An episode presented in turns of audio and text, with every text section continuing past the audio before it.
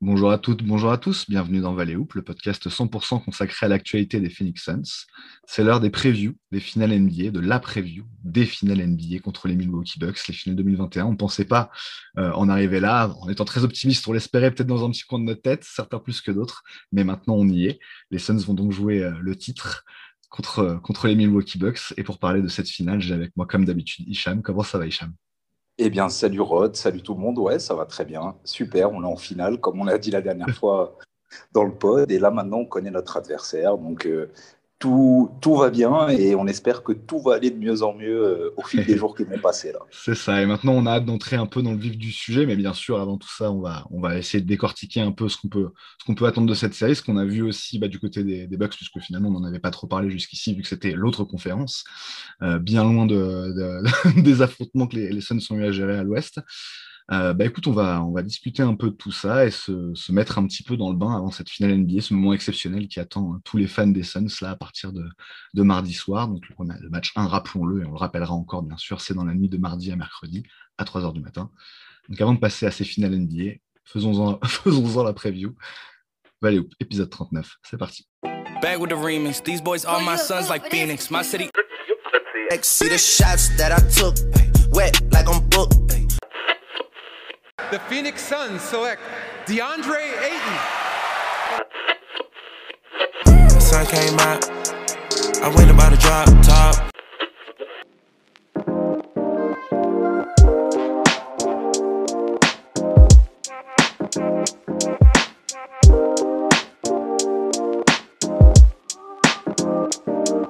On est donc dans ce, dans ce numéro de Valley Hoop euh, un peu, un peu fou, encore une fois, qu'on n'espérait pas, pas faire, mais qu'on va faire euh, sur cette finale face, au, face Milwaukee Bucks. Et, euh, et comme on l'avait dit déjà bah, dans, dans, le dernier podcast, au moment où on ne savait pas encore si on allait les affronter, il y avait une, forcément un truc historique assez particulier pour, pour, pour Milwaukee et pour Phoenix à se retrouver en finale. Euh, puisque du coup, bah, ces, deux équipes sont intimement liées par ce fameux coin flip de 1900, 1968, je crois. Je voudrais revoir ça exactement. Euh, quand, bah, quand tout simplement le destin de, de Lou Alcindor, le, qui allait devenir Karim Abdul-Jabbar, donc un des plus grands joueurs de l'histoire, et qui était déjà un joueur énorme à l'université, donc la, superstar attendue de la NBA, a basculé sur un, voilà, un, un pile ou face, tout simplement, qui a déterminé le, choix numéro un de la draft et qui l'a donc offert aux Bucks plutôt qu'aux Suns, qui étaient en, compétition. Et, euh, et, en fait, ces deux équipes qui, ont, qui étaient très jeunes en NBA à cette époque-là et qui ont rapidement pris de l'ampleur dans les années 70, bah, donc du coup, les, les Bucks avec cette ce, coup du sort qui leur a permis d'être euh, immédiatement des, candidats au titre. En fait, dès la deuxième saison de, Jabbar, ils ont gagné le, premier titre de leur histoire et le seul titre à ce jour de leur histoire. Ils ont fait encore une finale avec lui en, en 1974. Et du côté des Suns, bah, finalement, ce, ce, ce coin flip, je crois que c'est Alvan Adams qui avait été euh, drafté du coup avec le choix numéro 2 et qui a apporté beaucoup de choses aussi euh, aux Suns dans, dans tout ce, début d'histoire de Phoenix. Phoenix qui s'est retrouvé en finale quelques années plus tard, finalement en 76, euh, première finale NBA pour, le, pour les Suns face aux Celtics, avec un match euh, historique. Euh, c'était, il faudrait retrouver ça exactement. Mais, en tout cas, voilà, une défaite 4-2 dans une série qui restera un peu dans l'histoire avec voilà, le fameux Game, game 5, ouais, avec deux prolongations, le match, le match interminable par, excellence, rentré dans l'histoire du basket comme voilà, le match le plus long de tous les temps, même si ça a, ça a finalement été battu.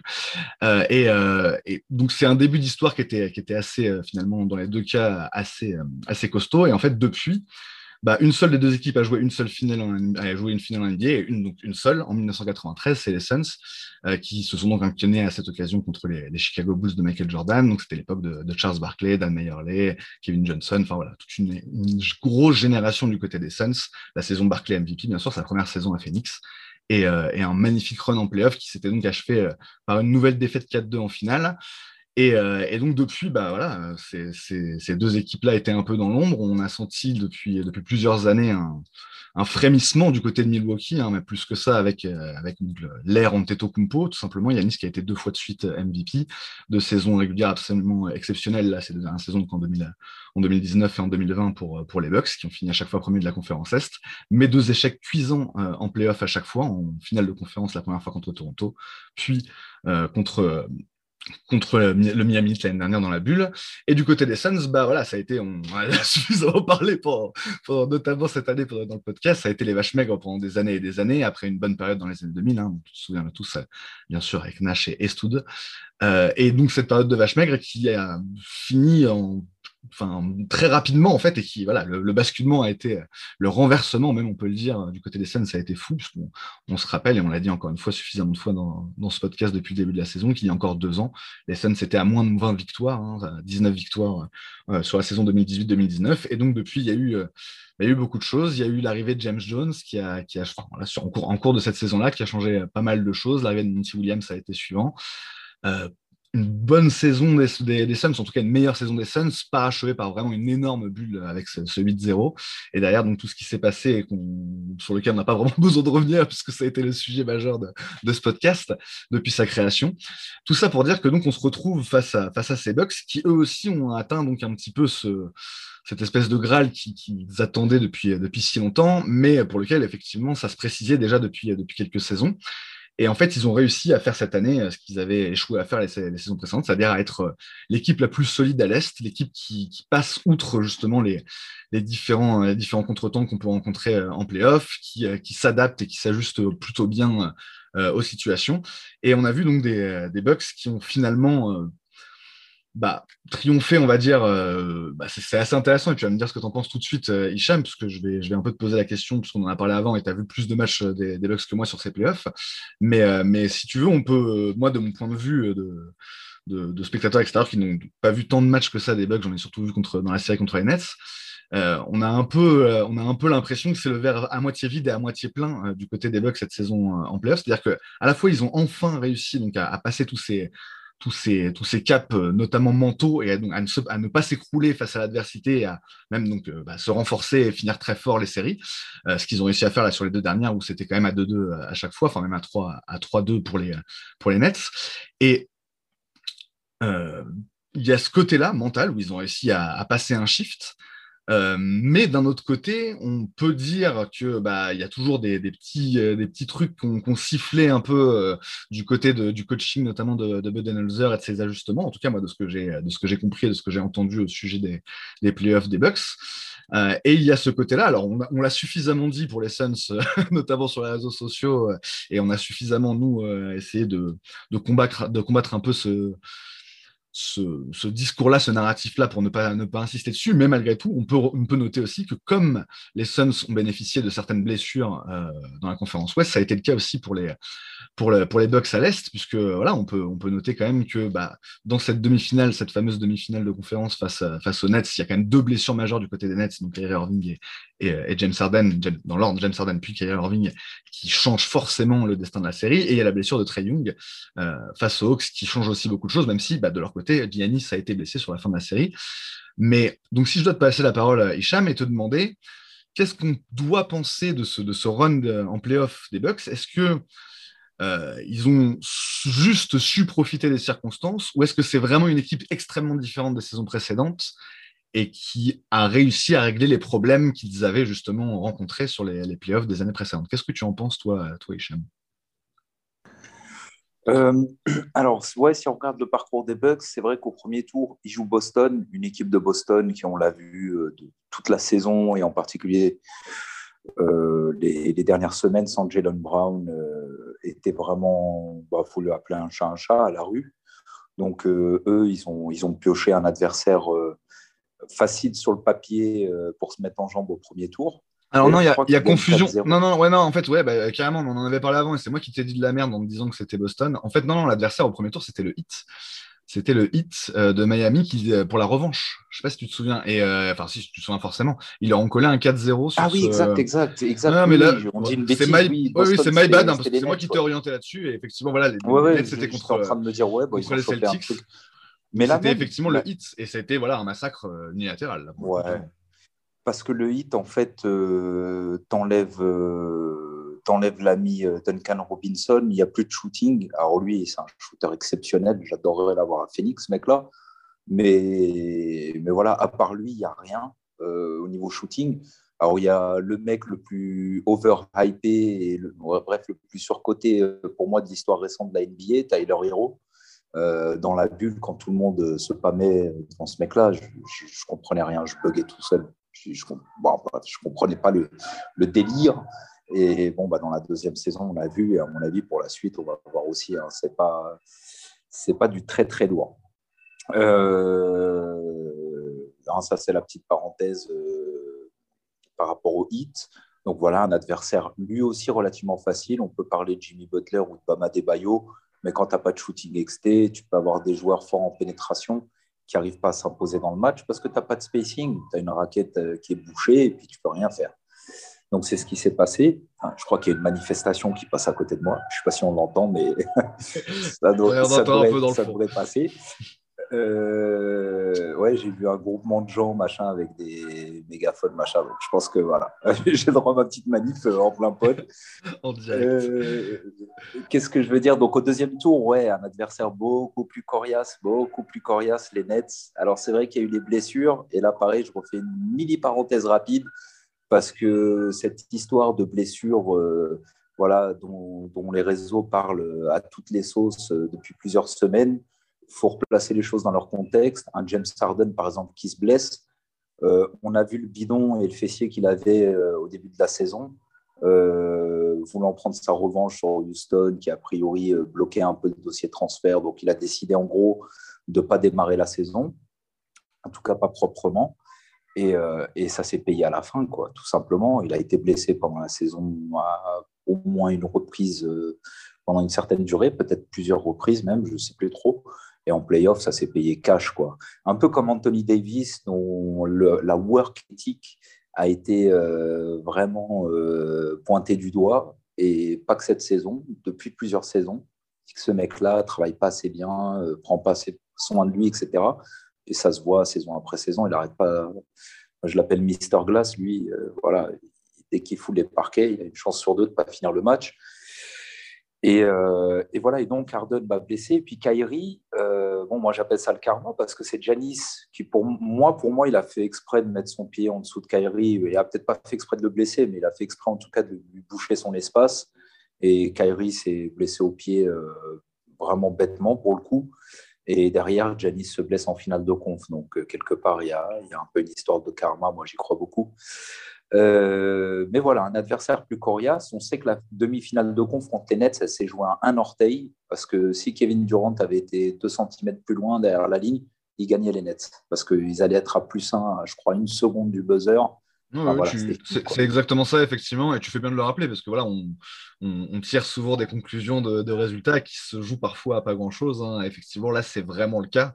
Euh, la, saison des Nets s'est ratée, et la saison des Bucks s'est réussie, bon, parce qu'ils sont allés aussi en finale derrière, bien sûr, mais, mais sur, voilà, sur, sur cet, écart de, ouais, de quelques centimètres à peine hein, qui est de, la, de la, chaussure de, Kevin Durant euh, sur la ligne, quoi. Donc, bah, c'est sûr que voilà, c'est une série qui n'a pas été évidente pour eux, mais ils s'en sont quand même sortis, et on peut dire que ça leur a quand même donné de la confiance dans leur, euh, comment dire, bah, dans leur projet de l'année, en tout cas, de, l'année, euh, dans, leur, dans leur version 2021, euh, c'est-à-dire voilà, avec, avec un joueur Holiday qui, qui, a quand même de, de, grosses responsabilités, avec un Brook Lopez qui a toujours un rôle très très important dans cette équipe, et c'est ce qu'on a vu encore là sur la, sur la série contre les Hawks, notamment, bah, on peut peut-être en parler, là, cette, cette fin de série sans Yanis, ces deux derniers matchs gagnés sans lui, ça ressemble un peu d'ailleurs à ce qu'a fait, ce qu'a fait comment dire, euh, les, ce qu'avaient fait les Clippers euh, face, à, face, face, au Jazz en finissant la série sans Kawhi les deux, derniers matchs, c'est assez, comparable. Euh, et on, peut dire, je ne sais pas si une équipe est née à ce moment-là, ce serait, ce serait un peu présomptueux, mais en tout cas qu'ils ont renforcé leur certitude sur cette série contre les Hawks, sur cette finale de conférence. Tu es assez d'accord avec ça? Ouais. Ouais, mais les Hawks, il faut, faut, dire la vérité quand même. Enfin, quand on regarde le parcours des équipes de la conférence Est, normalement, les Hawks, ils n'avaient rien à faire dans cette finale de conférence en toute logique. Euh, en gros, les Sixers, ils ont perdu la, série sur les lancers francs, sur la ligne des lancers francs. Et euh, ils peuvent se mordre les doigts, les Sixers, parce que je pense qu'ils auraient eu carrément une vraie chance de battre les Bucks derrière et de finir en finale.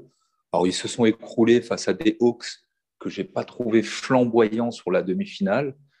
Mais bon, euh, voilà, un triangle qui a fait quelques gros matchs.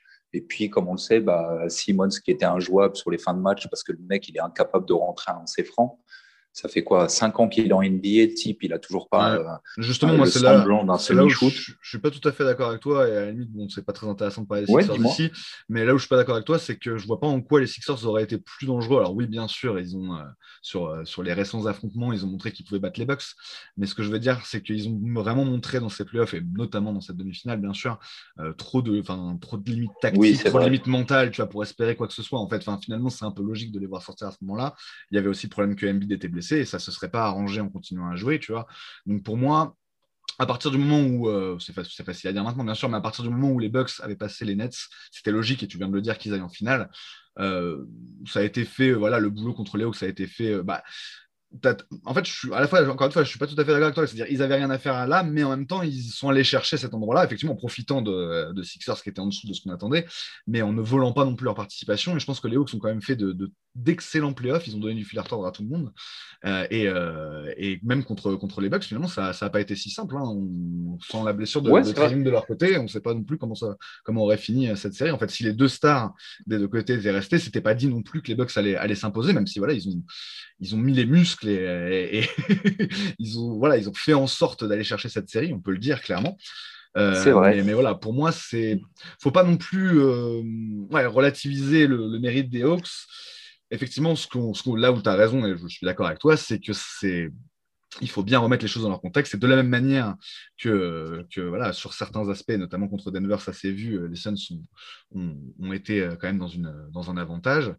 Euh, à certains moments des playoffs. Bah, à certains moments des playoffs, ça a aussi été le cas pour, pour les Bucks. Clairement, tomber sur, euh, sur, sur ces nets privés de, enfin, voilà, privé de Harden, puis privé de Kyrie, et après tomber sur les Hawks plutôt que n'importe quelle autre équipe, et en tout cas plutôt que Philadelphie, bien sûr, en, finale de conf. Ça leur a la route. C'est sûr que c'est mieux, quoi. C'est sûr que c'est mieux et c'est sûr que c'était plus, euh, plus prenable. Après, voilà, force est de constater. Dis-moi ce que tu en penses. Regarde, tu vois les Hawks, premier tour, ils ont battu New York. New York, on a vu toute la saison et pendant les playoffs, une équipe défensive, mais qui a rien d'autre, qui a rien, quasiment rien à proposer en attaque.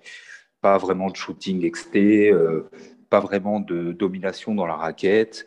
Euh, ils vivaient au gré de leur défense et des performances de Julius Randle surtout. Donc ils ont eu, ils ont, ils ont, ils ont eu New York au premier tour. On peut dire que pour les Hawks, c'était ah, cool, il y a peut-être quelque chose à faire au premier tour de battre cette équipe de New York qui, elle aussi, n'a pas fait des playoffs depuis longtemps. Ils sont passés. Deuxième tour, ils jouent des Sixers avec un Embiid blessé qui joue, mais un peu pato, bon voilà, pas à son top niveau. Et puis Simmons, ben, on en a parlé. Et une équipe des Sixers qui, globalement, tu sentais mentalement était friable. C'est l'impression qu'ils m'ont donné, tu vois, de vraiment pas être dans une, une maîtrise mentale, euh, une maîtrise digne des playoffs, quoi, en tout cas, une disposition mentale digne des playoffs. Et, ensuite, les Bucks. Bon, euh, oui, les Hawks ont fait bonne figure dans l'ensemble et ont été vaillants, etc. Et je leur enlève rien. Et puis, je vais surtout pas dire, oh, ils ont eu de la chance euh, d'avoir eu des blessures en face ou des trucs comme ça. Parce que moi, j'ai très bien compris que ça fait partie des aléas d'une saison régulière et des aléas des playoffs. Mhm. Et euh, que de toute façon, comme je dis toujours, en NBA, il n'y a pas de il a pas c'est pas une science. C'est pas comme si tu enlèves un joueur et même si l'équipe qui, pour qui il manque une star a moins de chances de gagner théoriquement et une probabilité moindre, ça n'empêche que ça reste sport et c'est ce qui fait la beauté du sport en général, c'est que rien n'est écrit à l'avance et tu sais jamais quand est-ce qu'une équipe va peut-être même pas mieux tourner sans un joueur majeur. Clair. Donc, je leur enlève rien les Hawks, c'est juste que euh, je trouve quand même que pour les Bucks, c'était logique d'accéder à la finale. Même avec un Janis blessé à mi-série, sachant que Young, lui, en face, s'est blessé. C'est vrai que si Young ne s'était pas blessé, et les Bucks en face sans Yanis, tu te dis, ah là, franchement, c'est au moins du 50-50 de voir avantage Atlanta. Ils auraient eu peut-être plus de chances de passer. Maintenant que les Bucks sont arrivés là où ils sont, euh, pour parler de leur parcours euh, rapidement, on peut dire quand même que c'est la première équipe euh, en defensive rating et une des meilleures en net rating sur les playoffs. Mhm. Et d'une manière plus générale, on peut faire le constat assez évident finalement que les meilleures équipes de la saison régulière et des playoffs en défense sont celles qui sont allées le plus loin en playoffs, généralement. Avec la petite particularité de Philadelphie qui, sur le papier, a des bons chiffres, on va dire, offensive rating, defensive rating, net rating, machin, mais finalement, on n'a pas proposé un jeu flamboyant. Il s'est fait éliminer un peu salement au second tour. Donc, c'est vrai que les chiffres, ça à prendre avec des pincettes, parce qu'effectivement, on peut constater parfois que oui, ça peut être trompeur dans un sens ou dans l'autre. Mais ça n'empêche, on constate dans ces playoffs quelque chose qui arrive quasi systématiquement. Et encore, je ne sais même pas si le quasi euh, est vraiment euh, à utiliser dans cette phrase-là, euh, à chaque fois, en fait, en playoff, se retrouvent en finale et en finale de conf des équipes qui sont dans le top 10 de l'offensive rating et dans le top 10 du defensive rating. Historiquement, depuis des années, des années, des décennies. Et là, c'est encore le cas. On a Milwaukee qui est top 10 offensive et top 10, 10 défensif en saison régulière et en playoff. Et on a les Suns qui, bien sûr, euh, ont eux aussi été euh, top 10, top 10 en saison et en playoff. Donc une certaine logique quelque part est quand même un peu respectée. Et, voilà, et donc. Euh, et donc bah, pour, compléter ce, pour compléter ce point-là, effectivement, parce qu'on en, a, on en avait parlé ouais, ça plusieurs fois au cours de la saison, notamment pendant la saison régulière, hein, on avait beaucoup, beaucoup insisté sur ce fait-là que voilà, être, être dans les deux top 10 faisait de vous un candidat légitime pour, pour le titre. Effectivement, voilà, on, peut, on, peut, le constater là sur, sur la finale. En fait, je ne sais pas si tu te souviens, mais pendant la saison, il y avait quatre équipes qui étaient dans, dans, les, dans les deux top 10. Ouais. C'était le Jazz, Phoenix, Milwaukee. Et les Clippers. Et les Clippers. Et les Clippers. Et voilà, donc il y en a eu 3 sur 4 qui sont allés en finale de conférence. Donc ça, effectivement, il ne pouvait pas y en avoir 3. les 3 de l'Ouest ne pouvaient pas être en finale de conférence. Donc voilà, il fallait bien qu'il y en ait un entre et, et, les Clippers qui, qui, sautent. Donc effectivement, on est typiquement dans ce, dans ce modèle-là, dans ce schéma-là. Et voilà, on a euh, des équipes très très cohérentes des deux côtés du terrain qui, qui vont se retrouver. Euh, et, euh, ouais, non, et ça, c'est pour les gens qui disent Ah, Phoenix, ils ont eu de la chance. Ou Ah, les Bucks ont eu de la chance. Ah, les machins finalement, quand tu, quand regardes, quand tu regardes bien, il y a quand même une certaine logique qui est respectée. Les meilleures équipes de la saison régulière ont fini par rassurer en playoff, à part, on l'a dit, les Sixers qui se sont vautrés. Ils, ils, ont qu'à mieux construire leur équipe et, mieux se construire mentalement. Mais, euh, mais complètement, complètement logique respectée au final, selon moi. Et, voilà, on une belle finale, quoi, je et trouve. On, et on y est. Et alors, effectivement, bah, c'est intéressant que tu parles justement de cette, euh, de cette saison régulière qui est, euh, qui est respectée, finalement. en tout cas, le, le, sens de la saison régulière est, respecté là sur, le, sur les playoffs parce que finalement, les deux matchs qui ont opposé euh, ces, ces, deux équipes, les, les, Bucks et les Suns cette saison, ont été un peu à cette image-là. C'était des matchs de très, très haut niveau, les deux, pourtant dans des circonstances un peu particulières. Alors, c'est vrai que si on reprend l'historique même des confrontations entre les Suns et les Bucks, c'est très serré. Hein. Je crois que sur l'ensemble des, des confrontations, euh, euh, c'est euh, 75 victoires pour les, pour les Suns et 71 pour les Bucks donc en saison régulière depuis, depuis leur début euh, en, en, NBA. C'est très très serré, c'est assez marrant. les, équipes, les deux équipes qui se sont affrontées une, une seule fois en playoff, parce qu'à l'époque, bah, les Bucks étaient à l'ouest tout simplement. c'était en 78 et, et, et les Bucks s'étaient imposés 2-0, donc c'était un premier tour. Euh, ah de, conférence Ouest. C'était les années Zazou, quoi. Exactement, c'était, c'était facile à l'époque de passer un premier tour de playoff, suffisait de gagner deux matchs. Donc sympa. Euh, et bon, ça c'était il, y a très longtemps, c'était juste pour l'anecdote, hein, parce que bah, plus récemment, donc, il y a eu tous ces, ces, ces affrontements. Euh, souvent, souvent numérique entre les deux équipes, malgré justement les, les destinées un peu, un peu différente euh, là sur les, sur les dernières saisons. On se souvient qu'il y a deux ans, là, quand, euh, quand les Bucks avaient fini avec le meilleur bilan de la NBA, et eh ben, les Suns s'étaient imposés deux fois, alors qu'eux avaient un des pires, voire le pire bilan de la NBA euh, cette année-là. Donc c'est assez marrant. Hein. Voilà, On se souvient du shoot de Jamal Crawford. Tout à fait, il y avait eu ça, tout à fait. Bah, C'était le, premier match, je crois, à Milwaukee, je crois. C'était à Milwaukee, ouais. Je crois que c'est ça. Hein ça. Et, euh, et, du coup, voilà, depuis, euh, bah, il y a eu une victoire, une défaite euh, l'année dernière, et cette saison, bah, donc deux victoires des Suns, mais des victoires extrêmement serrées, deux victoires d'un point, deux victoires qui jouent sur un lancer franc de Devin Booker à chaque fois, en fait. Euh, mhm. Puisqu'on est à égalité 104-124 dans le premier match. Booker tire deux lancers francs à, 30 secondes de la fin, il en met un, il rate le deuxième. Derrière, les, les Bucks n'arrivent pas à égaliser. Euh, et Booker va rater un dernier tir lui aussi. Et donc, il y a ce fameux deuxième match complètement dingue, vraiment là, un match qui sentait bon les playoffs, d'autant plus que c'était le moment où on savait qu'on allait y aller et on commençait à s'y préparer vraiment. Euh, et, et, ce match à nouveau à Milwaukee, un, ouais, presque un, des meilleurs matchs de la saison régulière, on peut le dire, avec cette fin complètement dingue et ces, ces lancers francs accordés à Booker sur la, toute dernière action euh, bah, au buzzer, tout simplement. Euh, pareil, il, en met un, il rate l'autre, mais, voilà, ça suffit pour gagner le match d'un point. Euh, bah, je vais peut-être te lancer là-dessus. Hicham, toi, est-ce que tu te souviens de ces deux matchs assez précisément? Et qu'est-ce qu'on peut en retirer, sachant qu'on sait très bien que c'est c'est forcément différent. Alors, si je peux pas t'apporter un petit élément éventuellement qui va, qui va peut-être orienter ce que, ce, que, ce que tu vas dire, il faut se souvenir que c'est des matchs qui ont été joués à chaque fois avec un, vrai 4 de métier, euh, enfin de métier, difficile à dire, mais un, 4, euh, vous pourrez, enfin, un grand en 4 en gros, euh, du côté des Suns, puisque sur le premier match, c'était la période où Kaminski était titulaire, donc il avait joué ce match euh, dans une série de, matchs où il avait été titulaire, et au retour, c'est Dario Saric qui avait été aligné d'entrée pour contrer la fameuse taille hein, des, des, Bucks dans la raquette avec Yanis et, et Brook Lopez. Voilà, ça a été deux matchs notamment très disputés à l'intérieur. Qu'est-ce que tu te souviens de ces matchs et qu'est-ce qu'on peut en retenir pour, en vue de cette finale qui arrive là? Ah bah, je me rappelle parfaitement de ces deux matchs. Moi, je me rappelle même euh, depuis la draft de Hayton, euh, j'ai encore les, six matchs qui, sont qui ont eu lieu euh, depuis sa draft. Je sais qu'on a gagné 5 sur 6 et que les 5 qu'on a gagnés, c'est toujours à une possession près. Et eux, ils nous ont battus une fois. Et il me semble qu'ils nous avaient battus avec un certain écart. Un gros, gros Yanis, je crois qu'il avait mis 44 points ce soir-là. Et André Ayton qui avait pris, je crois, trois fautes dès le premier quart-temps. Euh, qui avait lui-même reconnu euh, devant Mike Schmitz d'ESPN que ce match-là, il était à la rue, euh, problème de faute, il n'était pas assez concentré et tout, et bon, il était passé à côté de son match.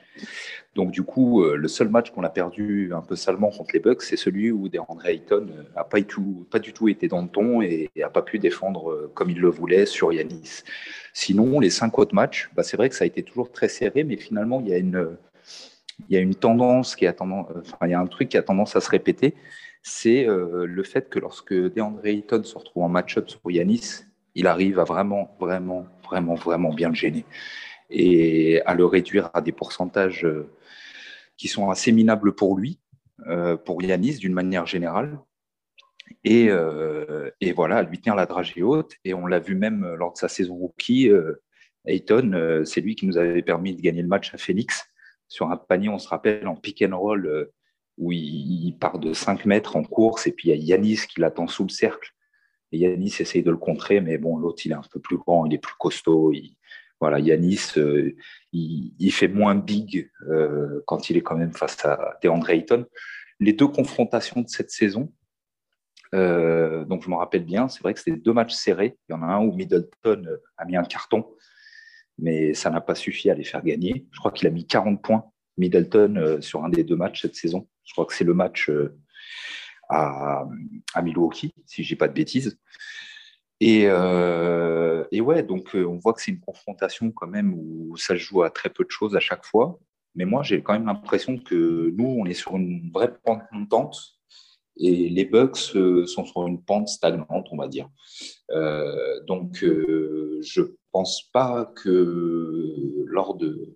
On, va en discuter après, mais je pense, pense pas qu'on assiste à 4, 5, 6, 7 matchs euh, ultra serrés à chaque fois. J'en je, parlerai plus après. C'est intéressant parce qu'effectivement, c'est cette perspective-là qu'on peut voir là dans, dans, ces matchs serrés euh, de la saison régulière. C'est est-ce qu'on va avoir le même type d'affrontement là en playoff euh, bah, c'est vrai qu'il y a plein de choses, et on va en parler juste après, effectivement, dans, quelques instants, euh, qui, font que bah, les, dire, la configuration est quand même extrêmement différente euh, maintenant que, sur ces matchs-là. Effectivement, on peut revenir sur ce, cette répartition des rôles, le fait qu'à à, l'époque, on était encore dans l'intégration de Jake Roder, on était encore, notamment dans le premier match, dans la période où le, 5 avec Jake Roder, quand il y avait les 5, bah, le 5 majeur actuel, hein, tout simplement, c'était pas super performant, c'était un des, un des 5 moins efficaces de l'équipe, et où en fait il y avait une question de rodage, hein, beaucoup qui, qui, se jouait.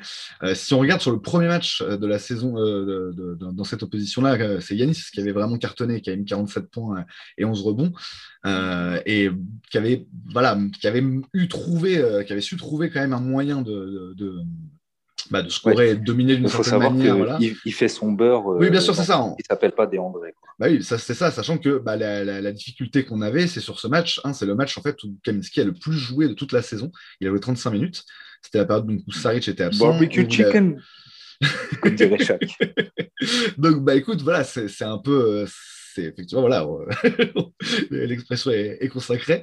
Mais, mais du coup, forcément, ça a joué euh, d'un point de vue défensif hein, pour les, euh, d'un point de vue défensif pardon pour les Suns sur, sur ce match-là. C'est un match à très haut, euh, très haut offensive rating des deux côtés. Et ça a été beaucoup moins le cas sur, sur le, deuxième match. Hein. Il y a presque 15 points d'écart pour son possession sur, sur les deux matchs voilà, en, termes d'offensive rating. Donc ça a, beaucoup, ça a défendu beaucoup plus fort sur le deuxième. On était beaucoup plus proche déjà de la configuration playoff. Moi, je trouve ça quand même assez, justement, en me souvenant un peu des deux matchs et en ayant ces éléments-là un peu statistiques en tête aussi, je trouve ça assez marrant de se dire que bah, finalement deux matchs assez différents avec des configurations très très différentes en termes de forme et en termes de même de composition des deux équipes, puisque sur le premier match, il faut se souvenir aussi que du côté des Bucks, euh, Holiday n'était pas là. Je crois que c'est Brinford qui est titulaire sur ce match-là. Euh, voilà, il faut aussi, et donc sur les deux matchs-là, il y avait Dante DiVincenzo qui ne sera pas là, en playoff, mais c'est intéressant en tout cas de toute façon de voir que malgré les configurations différentes, ça a été serré à chaque fois. Donc moi, j'aurais tendance à penser qu'il peut y avoir aussi des matchs très serrés sur cette série, euh, mais effectivement dans, dans, un style encore un peu différent, peut-être justement des matchs à, moins de 100 points, puisqu'on a vu que là, les Bucks euh, se, sont, se sont fait un peu une spécialité de, bah, voilà, de faire de, du basket un peu à l'ancienne pour, pour briser les, les velléités offensives adverses. Bah, donc ils vont trouver à qui parler avec une équipe vraiment très collective euh, du côté des Suns. Écoute, là, on a pas mal de, trucs qui nous viennent en tête qui sont vraiment bah, liés à, cette finale là qui arrive euh, directement. Donc, je te propose, Hicham, de faire une petite pause et, euh, d'enchaîner tout de suite sur bah, vraiment la preview tactique, si on peut si se dire, tactico-technique pour rendre hommage à notre, Alex préféré. notre Alex préféré. Et, et, bah écoute, après ça, donc après cette petite pause, on va commencer à, à rentrer vraiment dans le vif du sujet. Calm down, coach. You don't have to coach. calm down. You don't have to coach. calm down. De retour dans Valley où je vais commencer par, euh, bah, euh, m'excuser auprès de, mes auditeurs, pour de nos auditeurs même, pour, euh, mon manque de précision, impardonnable, surtout quand il s'agit des Suns. Hein, voilà, donc c'est bien la draft 1969 où le premier, choix est choix, premier choix est choix, c'est rigolo, au, au, Bucks sur un, sur un coin flip, sur un, sur un pile ou face. Et le deuxième choix, en fait, avec le deuxième choix, les Suns vont sélectionner Neil Walk et pas Alvan Adams, comme je l'ai dit tout à l'heure. Neil Walk qui ne sera pas de l'épopée 76, puisqu'il est parti avant en 74. Tout ça donc pour revenir à nos moutons et à cette finale donc euh, bah, qui nous attend, qui va être forcément passionnante. De toute façon, voilà, une, finale avec, avec l'équipe dont tu es fan, c'est forcément passionnant. Euh, et, donc cette opposition entre, entre les Bucks et les Suns, une opposition de style, on peut le dire, parce qu'il y a un jeu euh, du côté des Bucks qui bah, est assez collectif, mais n'est pas, pas vraiment dans, dans, dans, un partage du ballon et dans une dans une multiplicité des, formes de, punition euh, comme, comme celui des Suns. Il y a vraiment euh, deux, zones du terrain qui sont privilégiées par, par, les, par les Bucks, un peu comme voilà, d'autres équipes avant eux euh, qui jouent un peu ce qu'on pourrait appeler du, je sais pas, du Real Basket, un truc comme ça, mais voilà, un truc d'analytics. Hein. les deux meilleures zones, c'est forcément le 3 points et, et le cercle. Euh, donc c'est une équipe qui joue beaucoup sur ça et qui en défense aussi bah, finalement ferme l'accès au cercle euh, avant tout, euh, essaie de défendre fort sur les trois points laisse un peu, euh, un peu, euh, un peu d'espace entre les deux. Du côté des Suns, donc voilà, on a une équipe qui est assez protéiforme des deux côtés du terrain, qui est capable de s'adapter à beaucoup de systèmes et à beaucoup de configurations de jeu. On l'a vu notamment euh, au cours de protéiforme. Protéiforme, j'aime beaucoup ce mot. Intéressant. c'est pas, un pari, hein, ça c'est sorti tout seul. mais donc tout ça pour dire qu'effectivement, bah, y a, voilà, les, les, Suns ont su montrer au cours de la saison régulière, au cours de ces playoffs, qu'ils savaient vraiment bien s'adapter à, à, ce que va proposer l'adversaire et, et aux ajustements que va pouvoir tenter l'adversaire. Euh, et j'ai peut-être commencé, c'est intéressant peut-être de commencer cette preview euh, sur, sur cet angle-là, alors que on finit plutôt par ça, mais, mais sur cette espèce d'opposition de, de banc euh, et de, coaching staff entre, entre les deux équipes. Et en fait, sur ce qu'on a vu sur ces playoffs, sur ce qu'on a vu, ce qu'on a vu depuis des années euh, sur, euh, sur et, et, son staff, et, de, et depuis finalement assez peu de temps à Phoenix, donc deux saisons pour, pour Monty Williams et le sien, est-ce qu'on peut vraiment, a priori, on pourrait penser, hein, vu ce que je viens de dire avant, c'est-à-dire un jeu un peu finalement pas stéréotypé, mais avec moins de, moins de plans alternatifs que, que pour les Suns, est-ce qu'on pourrait penser que les Suns ont vraiment l'avantage du côté du coaching staff? Euh, côté coaching staff, oui. Oui, oui. Moi, je donne un avantage Suns parce que Monty Williams a montré qu'il était capable de s'ajuster, de revoir ses schémas plus facilement que euh, Budenholzer, qui, euh, au niveau école coaching, ressemble plus à du Mike D'Antoni euh, qu'à du, je sais pas moi, du, Greg Popovich ou, du Spolstra ou des mecs qui sont capables de s'ajuster in-game et entre les, matchs. On sait que Budenholzer, c'est un mec hyper têtu à plein de niveaux, euh, ses schémas défensifs comme offensifs depuis des années. Et ça n'a pas changé cette année et ça n'a pas changé en playoff. il, reste sur sa philosophie de jeu. Ça l'a emmené en finale, donc pour le moment, on ne peut pas dire qu'il a eu tort, mais je suis complètement d'accord avec toi. J'ai bien aimé l'adjectif protéiforme, parce que c'est vraiment ça. Les Suns, en fait, sont une équipe, moi j'utilise l'adjectif malléable, euh, caméléon, capable de s'adapter à différents styles et de proposer différentes choses des deux côtés du terrain. Donc, euh, on a une équipe qui est plus en flexibilité côté Suns et une équipe qui reste un peu figée dans ses schémas. Donc, bah, tu sais ce que c'est les playoffs, hein, c'est quand même 4 à 7 matchs où tu finis par vraiment prendre au fil des matchs l'habitude de l'adversaire. Et s'il ne te propose pas des choses différentes match après match, bah, au bout d'un moment, euh, les choses qui marchaient game 1 ou game 2 bah, marchent beaucoup moins game 3 ou game 4 ou, game 5. Mhm. Et donc, euh, pour moi, le coaching, je dis avant, comme toi, je dis avantage euh, Monty Williams et le crew qu'on a de coach. Moi, j'aime beaucoup Willy Green, en fait. Ah c'est le chouchou, c'est le chouchou, c'est le chouchou. Il est exceptionnel. ça va devenir un très bon coach. Bah, c'est ça, il faut qu'on arrive à garder le plus longtemps possible, mais je pense que ça va être compliqué parce que là, je vois son nom popper un peu partout là, dans les Ah, bah tiens, Willy Green. Il va finir par avoir un job. voilà, quoi. Il, il déserve. Il, voilà. il a été à Golden State. Il a joué finale après finale. Mhm. Il vient à Phoenix, première saison, boom, finale. Donc, le mec, déjà, pour un jeune coach, euh, il y a un moment, il n'y a pas de hasard. Tu dis que le mec, il fait partie à chaque fois d'une formule gagnante. Alors, c'est vrai que les Warriors, bon, on sait que c'était logique qu'ils aillent jusqu'en finale et qu'ils gagnent des titres. Il manquerait plus que les mecs perdent euh, avant la finale ou quoi. Ça aurait été hallucinant, vu le talent. Mais voilà, moi, je trouve que c'est quand même un mec qui euh, semble avoir vraiment un rapport très spécial avec les joueurs et le genre de coach qui va finir euh, player friendly, euh, que les joueurs kiffent, pour qu'ils kiffent jouer. Et, bon, voilà. Mais espérons, comme tu as dit, que ça soit. On lui souhaite, euh, c'est tout le mal qu'on lui souhaite, souhaite à Willy Green, mais juste pas tout de suite. Si c'est possible de l'avoir encore l'année prochaine, et puis après, on verra, Inch'Allah.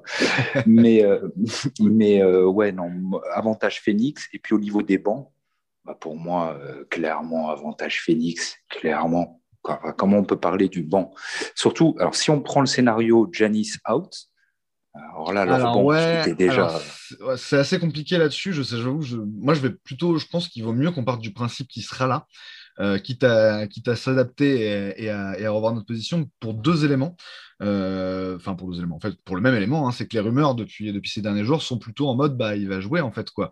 Et, euh, et c'était déjà le cas quand, pendant la série euh, contre, contre les Hawks. Avant le match 6, il était question qu'il joue le match 7 en fait, s'il y avait match 7. Tout à fait. Donc, Mais il était question qu'il joue le match 7 parce que parce qu'il faut finir la série, bien sûr. c'est tout or die, Effectivement, voilà, on peut penser qu'il peut peut-être manquer le premier match là contre nous par précaution, mais s'il était, enfin, il y a un côté d'urgence de toute façon. Ils ont besoin de leur star et il jouera, même si, enfin voilà, depuis qu'on sait que c'est pas c'est pas grave et euh, fort heureusement d'ailleurs euh, le, vu de voilà la blessure avait quand même l'air euh, enfin les images étaient pas belles à voir, quoi, clairement. Ah vraiment, vraiment heureusement que c'est pas grave, quoi. Mais ah du coup, effectivement, il y, y, a, de la précaution, mais il y a le côté, bah, du coup, vu que tu es apte, bah, tu vas devoir jouer parce que tu es notre star et que voilà, quoi.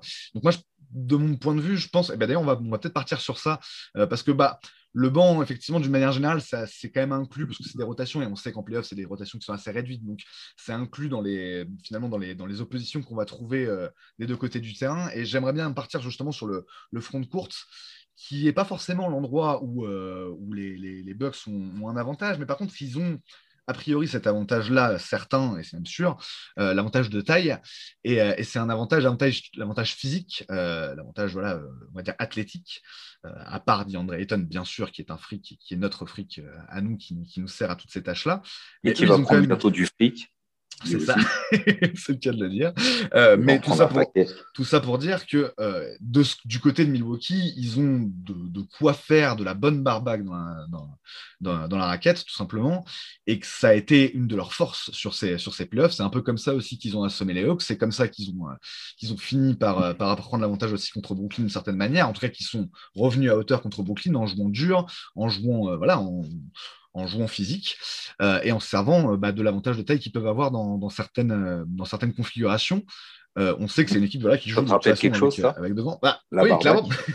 clairement. Mais là, on peut se dire que a priori, comment dire, c'est une équipe qui a. Enfin, je ne dirais pas que les niveaux des joueurs sont, sont intrinsèquement plus élevés que ceux des Lakers, hein, puisque c'est ça dont, il était question. mais clairement, en fait, je pense que sur la rotation globale, on peut se poser la question. Mais euh, effectivement, il y, a quand même un point commun, tu vois, incontestablement. Euh, Davis était blessé, ouais, Antetokounmpo est un peu blessé, enfin, est blessé avant, avant cette série-là. Donc voilà, il y a quand même un, un point commun. Ah bah, c'est une bonne question à te poser. Toi, tu penses, tu penses et tu vas nous dire ça, qu'on peut, qu'on peut arriver à se jouer de, de ce désavantage-là de taille qu'on va avoir, comme on l'a fait contre les Lakers? Ah bah complètement. Moi, j'y crois complètement parce que euh, je pense qu'on a la formule justement euh, antagoniste à, la Barbac, c'est-à-dire euh, le fait qu'il y ait cette maîtrise du mid-range. et on a vu que les Suns usent et abusent du high screen and roll pour mettre vraiment les, pivots adverses lourds, les grands, sur une île. Et crois-moi que Chris Paul et Booker, vont festoyer. S'ils voient Lopez en face, ils vont vraiment festoyer. Et je pense que c'est pas du tout une bonne formule pour Milwaukee. Moi, je crois hmm. même que Lopez, il finira par être sorti de la série à un moment ou à un autre. Ah oui, d'accord. Enfin, quand je dis sorti de la série, ça ne veut pas dire plus jouer du tout. Mais... Non, non, mais voilà, avoir ses minutes réduites, euh, comme, euh, voilà, comme ça arrive sur certains intérieurs. Euh, d'accord. Ouais, ouais. Il va être ciblé. Il va être ciblé dans tous les sens. Il va être ciblé. Et qu'est-ce qu'il apporte Lopez finalement quand on regarde? C'est pas un mauvais joueur, hein, mais principalement, ses forces, c'est en attaque, faire des écrans, s'écarter à trois points. Alors, il, est capable de jouer au poste et près du cercle. On sait qu'il a un bon jeu au poste, mais le jeu au poste est un peu anachronique aujourd'hui en NBA. Il n'y a plus beaucoup d'équipes qui en usent, à part Philadelphie, euh, peut-être quelques rares autres. Même Jokic, il joue au high post, pas au low post. Donc, c'est un peu anachronique et je ne vois pas les Bucks s'amuser à euh, donner la balle au poste à, Lopez, surtout s'il a des André Ayton sur le, sur le paletot. Je ne pense pas qu'il parte sur euh, ce schéma-là. Donc, Lopez qui s'écarte à trois points, bah, ok, il peut être dangereux s'il est ouvert, mais euh, ça reste un pivot lourd, un peu lent. Euh, je pense qu'on euh, n'aura pas trop de difficultés à défendre sur lui sur cette, sur cette zone externe, enfin sur le corner en l'occurrence surtout. donc alors, ta question initiale, c'est euh, est-ce que je pense que comme, contre les Lakers, on finira par prendre l'ascendant sur leurs grands et, finalement les, dégoûter de jouer big? Donc, En partant du principe que Yanis, joue, je pense que oui, on va arriver au même résultat. Euh, on a vu un Drummond, dont le temps de jeu a diminué au fil de la série jusqu'à pas jouer. Je crois il y a un match qui joue carrément pas Drummond, il me semble, ou très peu. Et pareil, mon Trésarel, à un moment, il jouait plus trop non plus. Euh, sauf le dernier match. Donc, moi, je vois un peu la même chose se produire, sachant qu'en plus, Bobby Portis a montré de bonnes dispositions euh, dans le remplacement d'Yanis contre les Hawks. Donc, je vois bien Portis prendre un peu plus de place parce qu'il euh, est un peu plus mobile, il est un peu plus capable de défendre sur des zones loin du, cercle ou de la raquette contrairement à Lopez. Il risque d'avoir du mal aussi, justement, sur, sur les, éventuels switches où il se retrouve, euh, ou sur les, configurations en drop, sur les pick and roll, où il se retrouve face à un, face à un petit. Ça va, ça va être compliqué pour lui aussi. Hein, lui aussi. Donc, d'une certaine manière, oui. Après, moi, je me dis, alors c'est une autre question à te poser. Bah, là, tu as parlé un peu de ce, côté-là du terrain, de notre attaque sur, sur leur défense de grand. Euh, leur attaque de grand, alors justement, tu en as parlé un petit peu avec, euh, avec cette utilisation de, de Lopez qui, qui peut être limitée. Mais en même temps, Lopez peut juste servir aussi à, occuper Ayton euh, à l'intérieur, voire à le sortir justement légèrement sur, euh, sur cette espèce de, de mid-range, voire trois points euh, que, sur lequel Lopez n'est pas, est pas maladroit, parce qu'on voit qu'il a quand même une palette assez complète en, termes de scoring. et, donc libérer de l'espace pour Yanis, la, la, question qu'on peut se poser dans cette configuration-là, c'est euh, est-ce que Crowder, alors qu'il a bien fait, plutôt bien fait l'année dernière en playoff euh, avec Miami euh, contre, contre les Bucks, est-ce que, est que Crowder peut arriver à être suffisamment percutant sur ces séquences-là sur Yanis pour que ce soit pas un déficit justement, de, justement que le déficit de taille soit, soit un peu compensé par ça par son côté bah, un, peu, un peu boule de muscle quoi, qui arrive à bloquer les, les pénétrations de Yanis? Qu'est-ce que tu en penses toi? Tu penses que c'est Ouais, moi je pense qu'on fait appel à nouveau à une autre force des Suns, euh, cette fois sur le plan défensif, c'est-à-dire la, capacité à vite lire le jeu de l'adversaire et à être très réactif sur les close-outs.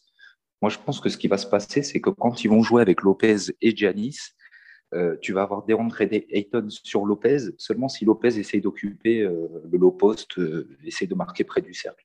Sinon, s'il s'écarte au large, à mon avis, ce qui va se passer, c'est un switch rapide ou Titan qui reste sur Janis et puis Crowder qui part euh, euh, bloquer euh, Lopez. enfin, limite, tu peux mettre n'importe qui en fait. J'ai envie de dire, bon, j'exagère peut-être, mais tu pourrais même avoir Chris Paul qui va dans le coin et puis, et puis qui l'empêche de shooter à trois points parce que de toute façon, Lopez ne va pas driver. va pas driver l'éléphant. Donc, il est à trois points, même si tu mets un petit dessus, surtout un mec comme Paul, si intelligent et si roublard euh, dans sa façon oui, c'est ça, un, petit avec les mains baladeuses, c'est pas, il tentera pas le drive, c'est sûr, effectivement. Oui, ça c'est sûr.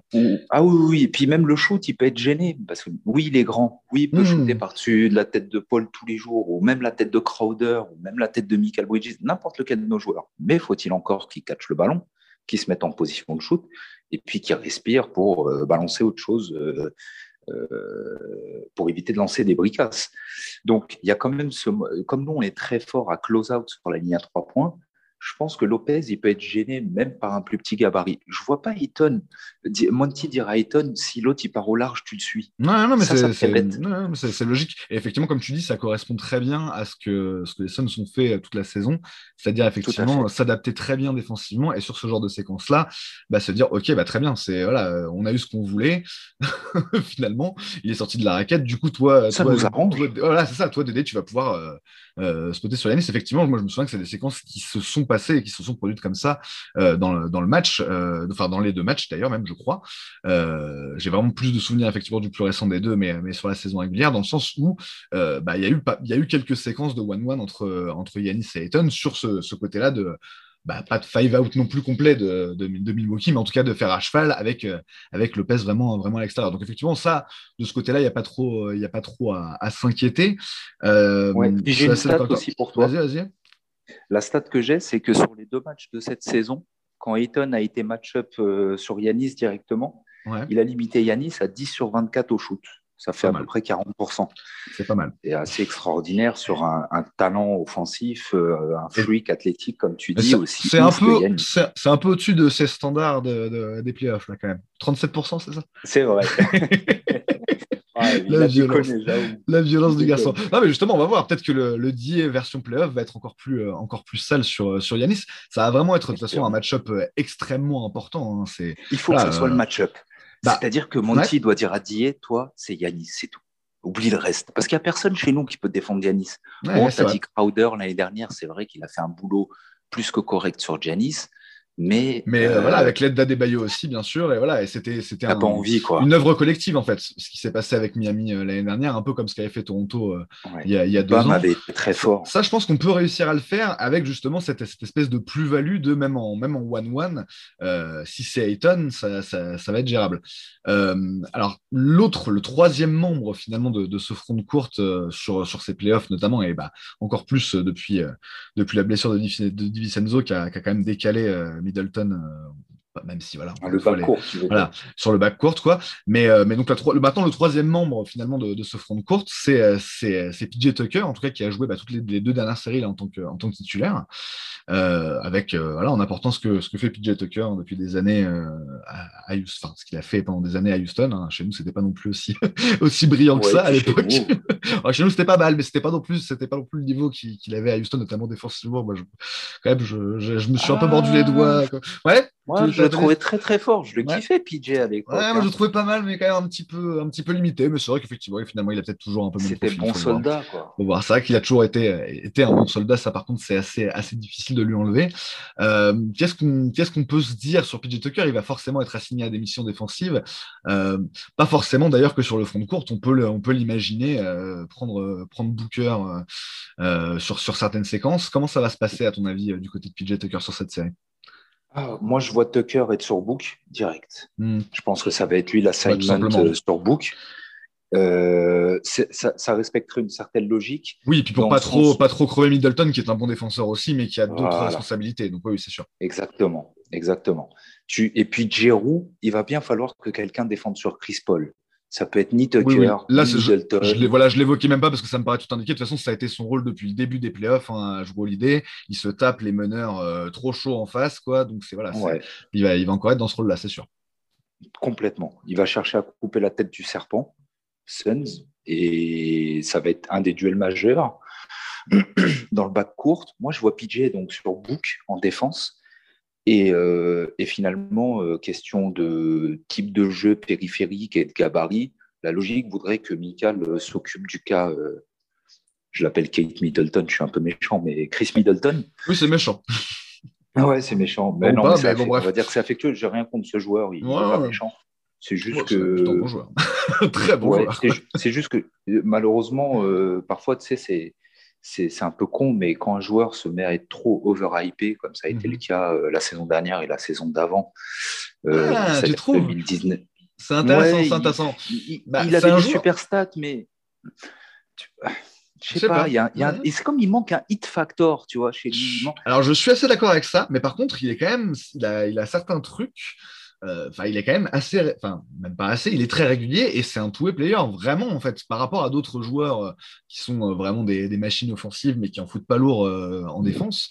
Lui, il fait vraiment des efforts des deux côtés du terrain. Il est très impliqué collectivement, en fait. Je trouve que c'est un joueur qui est qui est précieux dans un collectif. En fait, c'est ça qui est bizarre en fait avec ce joueur, c'est qu'il a des stats offensives qui font que bah il est, il est All-Star. Euh, finalement, la lumière est assez sur lui en mode c'est lui le, le, deuxième lieutenant de, enfin c'est le lieutenant de, de Yanis et tout, euh, parce que justement au scoring c'est celui qui, qui s'approche le plus de Yanis. Mais finalement, pour moi, il est, il, est, s'arrête pas seulement à ce côté score. Où pour le coup, je suis complètement d'accord, il manque un peu le hit factor. En tout cas, il l'a pas à chaque fois. Donc euh, c'est pas c'est qu'il l'a pas quelque part. mais je, en fait, moi, je, me dis que ce joueur-là a, une importance vraiment dans, beaucoup de dimensions euh, dans, le, dans le jeu des, euh, dans, le, dans le jeu des, des Bucks. Et oui, bien sûr. C'est quand même une clé, en fait, d'une certaine manière. Et si tu arrives à bloquer, à bloquer ce gars-là. Hmm.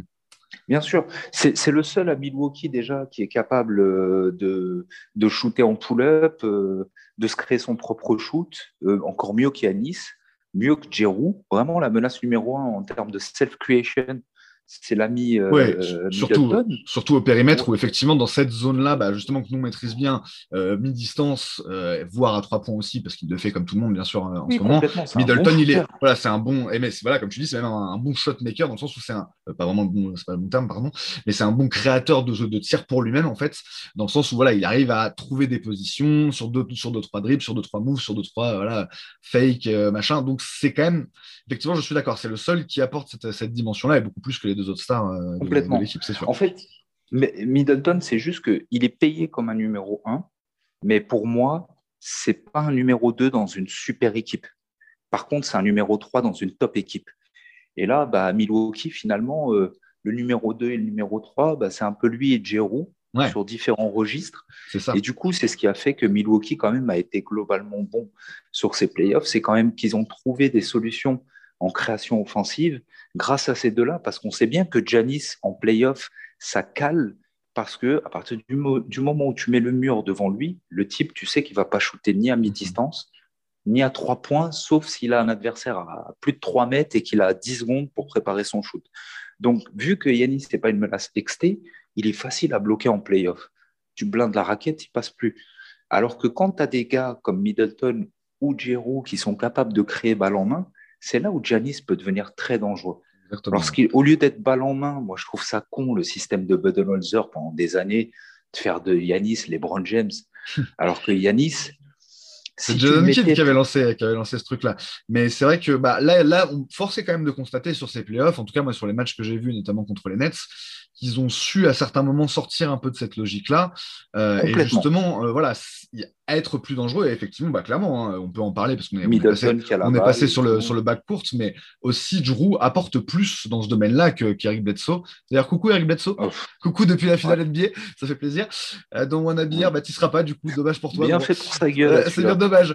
Mais bon, bref, tout ça pour dire qu'effectivement, finalement, même si sur certains plans, et, et on a, enfin, je pense que ça a été suffisamment souligné, c'est les difficultés offensives de, de Drew Holiday sur certains matchs de ses playoffs, mais malgré tout, il a quand même réussi à apporter ce qu'on attendait de lui en tant que remplaçant justement de Bledsoe, c'est-à-dire un mec qui est capable beaucoup plus euh, bah, de prendre de l'initiative balle en main et sans faire n'importe quoi en fait. Parce que euh, le problème de Bledsoe en playoff, c'était ça, c'est qu'il faisait vraiment n'importe quoi et qu'au bout d'un moment, bah, c'était juste contre-productif de lui filer le ballon. Quoi. Donc effectivement, autant le donner à Yanis certes, il va s'emballer, mais peut-être il aura une faute. Tu vois, Bledsoe, il va juste perdre le ballon, donc ça n'a aucun intérêt, quoi, ou balancer un casse-route. Donc, bref. Là, Drew apporte vraiment des solutions. Il est malin. Il a le côté vraiment roublard qui peut.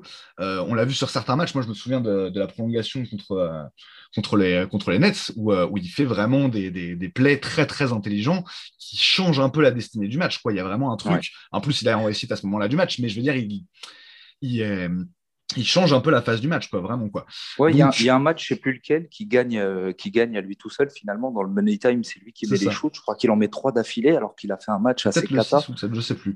Ouais, je crois que c'est un match de fin de série. c'est peut-être le 7, hein c'est peut-être le 7 contre les Nets, hein, c'est euh, non, non, non. c'est pas le 7 C'était avant le 7. Ça devait être 5 ou 6. Bah, le 5, non, parce que c'est Durant qui fait son show euh, le 5. C'est peut-être le 6, du coup. Bon, bref, c'est pas très important, mais effectivement, voilà, il a, il a, fait ça, il a fait ça plusieurs fois pendant ses playoffs, sur certains matchs contre Atlanta aussi, euh, débloquer des situations. Donc, il en est capable, et c'est un danger de toute façon pour cette capacité-là, clairement. Je pense que Drew Holiday, on peut pas, voilà, on peut pas l'enterrer non plus. C'est quelqu'un qu'il va falloir surveiller aussi. Parce que pareil, en fait, c'est. Et en plus, euh, excuse-moi, je te coupe, mais Giroud, quand même, il faut voir euh, que sur les playoffs, il a 10 passes décisives de moyenne. C'est ah peut-être le meilleur passeur des playoffs. Hein. Écoute, je vais aller vérifier ça tout de suite. je te laisse continuer sur Giroud. Je, sais qu'il a 10 passes, mais je ne sais pas euh, si c'est le meilleur ou pas des playoffs. Mais si ce n'est pas le meilleur, il doit être dans le top. Et euh, Chris Paul, il est à presque 9, je crois. Et, et ouais, ouais, ouais, Giroud, bah, il fait des passes, il défend, il prend quelques rebonds. Au scoring, hmm, c'est inconsistant. Ces pourcentages, euh, il y a des matchs complètement foirés où il termine à 25% au shoot, euh, ou en tout cas à 3 points. Euh, bon, le shoot, ça va pas trop pour lui sur ses playoffs. Il n'est pas super à droit. Mais tout le reste, il le fait, il le fait bien. D'ailleurs, Giroud, je crois que je te l'ai jamais dit, mais moi, ça a longtemps été un de mes joueurs préférés en NBA ces dernières années, enfin depuis, depuis qu'il était à Philadelphie. Quoi. Et, même à une époque où il y avait un débat dans la communauté Suns euh, entre Book et Giroud, machin, moi j'étais le premier à, lever la main et à dire euh, pour moi, les gars, on va être honnête, Giroud est meilleur. Même s'il a un peu moins de points, même s'il est un peu moins flamboyant et tout, pour moi, il était meilleur parce que plus complet, plus voilà, attaque, défense, des passes, etc. Donc, Giroud, c'était vraiment la bonne pioche pour, euh, pour Milwaukee. Ils ont investi dessus, ils ont eu raison. Donc, il va falloir s'en méfier. Mais euh, si je peux faire un petit crochet avec Chris Paul, je pense malgré mhm. tout que sur ce duel des meneurs, on n'est pas perdant. Je pense que Giroud est meilleur défensivement, parce que plus jeune, parce que plus grand, plus costaud, tout ce qu'on veut, mhm. mais qu'offensivement, je vais donner la note à, à, Chris Paul, qui a des pourcentages de réussite sur ses playoffs et sur la saison régulière bien supérieurs à tous les échelons, et euh, beaucoup plus capable de créer des shoots pour lui que Giroud. Donc nous, on a un avantage offensif au niveau de la main eux ont un avantage défensif au niveau du point, of attack defense. Justement, c'est intéressant parce que la meilleure attaque, enfin voilà, euh, globalement, Chris Paul, est un meilleur attaquant euh, que, que Drew Holiday et, globalement Drew Holiday est un meilleur défenseur que Chris Paul mais les deux vont se retrouver face à face en fait quoi. et inversement de l'autre côté sur leurs relatifs points faibles respectifs ils vont ils vont s'affronter aussi. Donc finalement ça peut ça peut s'équilibrer d'une certaine manière. Ça va être intéressant pour juste compléter ce que tu disais euh, sur euh, sur Drew. C'est en fait sur les six derniers matchs donc sur la série contre Atlanta qu'il est à 10 passes de moyenne depuis le début des playoffs il était à 8,3 je crois passes de moyenne sur sur ses playoffs. Donc c'est un des meilleurs passeurs de, de, des playoffs bien sûr mais derrière Chris Paul. Chris Paul est à 8,7 passes de moyenne et Drew Holiday ah, il a 8,3 Giroud 8,4 pardon sur, ah, sur l'ensemble des playoffs donc en, 17 ça matchs. Ça être les stats de la finale de conf, je pense. Exactement, tout à fait. Il a, il a fait 10 passes pile de moyenne sur la, sur la finale de conf contre Atlanta, donc ça, ça devait être celle-là, tout à fait. Donc de toute façon, voilà, d'une manière générale, non mais comme tu le dis, cette création-là, elle n'est pas sous-estimée du tout. De toute façon, c'est voilà, il a ce rôle de meneur, euh, de meneur créateur que, que ne pouvait pas avoir Bledsoe et qui euh, facilite quand même beaucoup de choses pour. Euh, pour, euh, pour les Bucks dans leur, dans leur jeu, c'est évident. Quoi. Et, tu ne peux pas gagner avec ce mec-là. C'est une huître. Ah, c'est ça. c'est ça. Effectivement, manque, manque, trop de cul de basket, de cul basket pour Abeder, tu peux, tu peux, tu peux rien de Mais donc, effectivement, là, on, on, est sur deux joueurs qui, au contraire, ont un très gros QI basket euh, des deux côtés du terrain. Il va y avoir vraiment un, une vraie bataille à ce niveau-là. Euh, J'avoue, j'ai tendance à penser. Non, non, non, moi je parle, je parle vraiment. Enfin, on va en parler juste après, mais juste pour finir sur, sur ce duel Paul, euh, Paul Holiday qui, pour moi. Alors, effectivement, tu avais, raison, hein, le duel, euh, le, match-up euh, Yanis, Yanis Ayton, comme d'habitude dans ces playoffs, de toute façon, les match-up avec Ayton, c'est les, les match-up décisifs. là, il y a quelque chose de décisif aussi, je trouve, à la main entre, entre Paul et, et, et Drew, dans le sens où bah, c'est deux floors générales un peu différents dans, dans l'état d'esprit, bien sûr, mais qui sont vraiment, vraiment très, très importants aujourd'hui dans la, dans la réussite de leur équipe. Celui qui arrive à prendre l'avantage là-dessus, il peut vraiment faire basculer la série, je pense. Et dans le sens, et voilà, tu me connais, je suis quelqu'un de plutôt pessimiste, j'envisage aussi la possibilité où Drew arrive un peu à manger la tête de Chris Paul comme il a fait avec d'autres joueurs dans le passé. Euh, est-ce qu'on doit s'inquiéter de ça selon toi ou est-ce que Chris Paul va, enfin, comment dire, a de, plus de ressources que Lillard? Bon, a priori, c'est un joueur plus complet que Lillard, mais voilà. Mais je veux dire, est-ce que euh, on peut être de toute façon confiant sur le fait que Chris Paul euh, va réussir ses finales ou est-ce que justement cet élément-là d'avoir joué l'idée en face, tu te dis méfiance, méfiance quoi Qu'est-ce que tu en penses, toi? Est-ce que tu penses qu'il va dominer? tu veux, que, je spoil mon. ok, bon, d'accord, vas-y, garde-le, garde-le, garde-le. On en parle plus tard. On en parle plus tard. Revenons donc à Devin Booker, du coup. Devin Booker qui va donc avoir bah, la, la, rue de, la tâche, bah, justement, peut-être d'aller, chercher ce MVP des finales. Hein. On ne sait pas, on a peut-être, peut des, des produits différents, je ne sais pas, on en parlera tout à l'heure, mais juste, ouais, c'est Devin Booker qui va donc se retrouver face à euh, différents types d'adversaires, effectivement, euh, Tucker, et, Tucker et Middleton. Et, euh, et, de toute façon, face à une équipe qui, comme les précédentes, va l'attendre au tournant, est-ce que, alors moi, c'est comme ça un peu que je l'ai pris, cette, en tout cas cette, cette en y réfléchissant. J'étais assez d'accord avec ce que tu disais tout à l'heure d'ailleurs, sur le fait qu'à mi-distance, on pouvait leur faire très très mal. Est-ce que Booker peut retrouver sur cette série l'espèce de, bah, voilà, sa routine un peu à mi-distance qu'il a entre guillemets perdu euh, avec un pas de bev chien fou qui lui courait, qui lui courait, enfin qui lui mordait les mollets euh, en permanence dans la série précédente. Est-ce que euh, la défense de, de, de, de, Milwaukee peut proposer le même genre de choses, sachant que encore une fois, elle est moins a priori en tout cas moins armée pour pour défendre cette zone-là de la mi-distance. Qu'est-ce que tu en penses toi? Euh, moi, je pense qu'une fois que tu es passé par Pat Bev, quelque part, tu peux peux pas faire pire en termes de chien fou euh, qui te colle à la peau et qui te, qui te fait déjouer et qui met des coups, etc. etc. Là, Booker, il est passé par le pire. Donc, quelque part, c'est une bonne chose qu'il ait eu ce, ce crash test avec euh, Pat Bev, parce que maintenant, je pense que ça peut juste pas être pire pour lui. Ni Tucker, ni Middleton, ni Giroud, non cette capacité comme Pat Bev à vraiment te, rentrer dans l'art, euh, euh, te faire déjouer, rentrer dans ta tête, etc. C'est quand même, on, l'aime ou on l'aime pas, Pat Bev. Moi, j'aime pas c'est ça le coup. Mais quand tu regardes la, qualité de défenseur que c'est, c'est quand même un truc élite. Quoi. c'est ça, faut reconnaître que c'est efficace, quoi, tout simplement. le mec est, il, a réussi à sortir euh, Book de la série pendant, pendant plus de deux matchs. Quoi, hein. Donc, vraiment, chapeau à lui avec les coups qu'il a mis et tout, on, a tous les deux vu les, finales de conf, mais là, il se retrouve face à des joueurs qui, pour moi, sont moins euh, euh, chiens fous, moins relous à, gérer, à mon avis. Ça reste des très bons défenseurs, les trois que tu as cités, Middleton, Tucker, Giroud, c'est du défenseur plus plus quoi qu'il arrive, surtout Giroud. Et, voilà. Et, et, je pense que le fait que les joueurs des Bucks d'un point de vue, on va dire, euh, euh, comment, comment je vais appeler ça, carrière cœur, c'est-à-dire vraiment euh, le point où ils en sont arrivés respectivement dans leur carrière, que ça soit Lopez, Middleton, Giroud, c'est des joueurs qui ont entre 30 et 33 ans globalement. Je crois que Giroud, c'est 30, Middleton, je crois qu'il a 31, et Lopez, il doit avoir 32 ou 33. Donc, c'est des vrais vêtes, des mecs qui ont du gros vécu. Ils n'ont pas été en finale avant, comme nous, mais en tout cas, ils ont un vécu NBA. Euh, je pense que ça va jouer. Euh, du coup, moi, je suis moins axé, et j'espère tellement me tromper, mais je suis moins axé sur Book comme étant vraiment la source qui va, le, le, mec qui va débloquer toute la situation. Euh, pour les Suns, je pense que vraiment, ils vont chercher à le, à le bloquer au maximum, quitte à faire des prises à deux quand c'est nécessaire ou à trois ils vont chercher à lui faire lâcher le ballon et euh, éviter de l'avoir euh, dans ses zones de confort. C'est pour ça que, euh, voilà, bon, je ne veux pas m'auto-spoiler, mais c'est pour ça que je n'ai pas forcément Book comme favori, on va dire, pour dominer la série.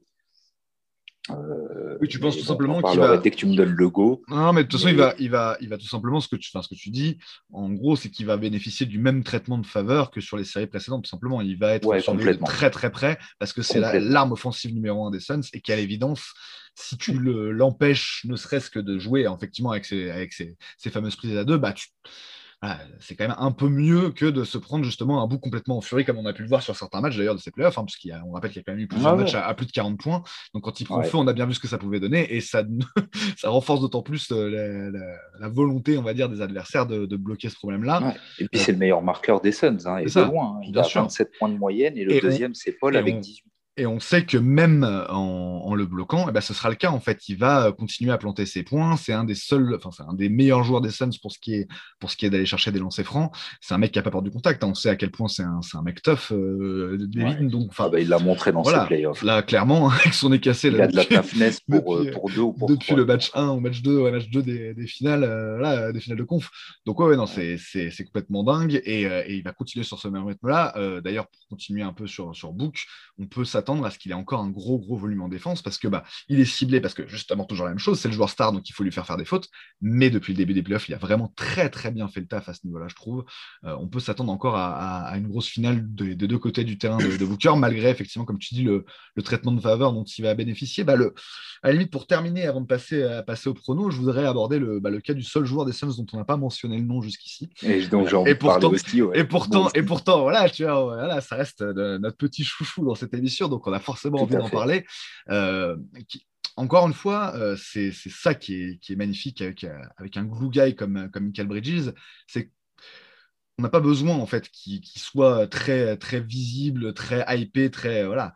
Ce qu'il apporte à l'équipe en étant juste Michael Bridges est largement suffisant. Alors après, effectivement, s'il peut prendre un peu plus de responsabilité offensive vu euh, ses taux de réussite, bah, c'est toujours intéressant et tout, quoi que ce soit.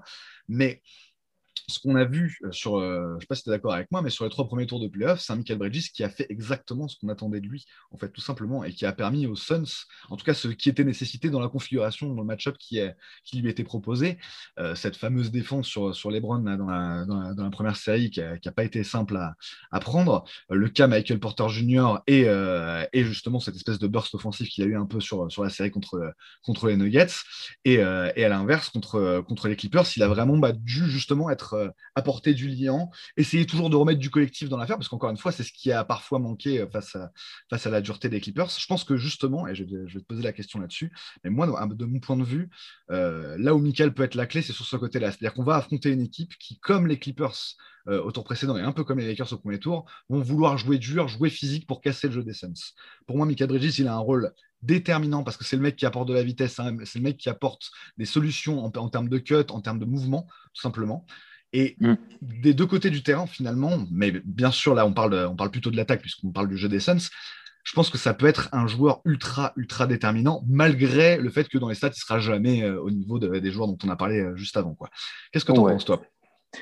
Bah, Michael, euh, Mister Glue Guy, Mister c'est la glu. C'est le mec qui est là pour vraiment combler les brèches, prendre la meilleure opposition en face donc là, ça va être Kate Middleton. Euh, Chris, il faut que je m'y fasse Chris Middleton. Allez, on va le prendre au bout d'un euh, moment. Ouais, ouais, ouais, non, mais c'est une habitude que j'ai depuis des années. Euh, il faut que j'arrête. Donc Chris Middleton, il va avoir l'assignment. Michael va avoir cet, cet assignment-là. bah, le glue guy va faire le taf, je pense, comme il le fait d'habitude, c'est-à-dire, de toute façon, en NBA, tu stoppes pas les scores tu les stops jamais. C'est rare de voir des gros scoreurs finir à moins de 15 points.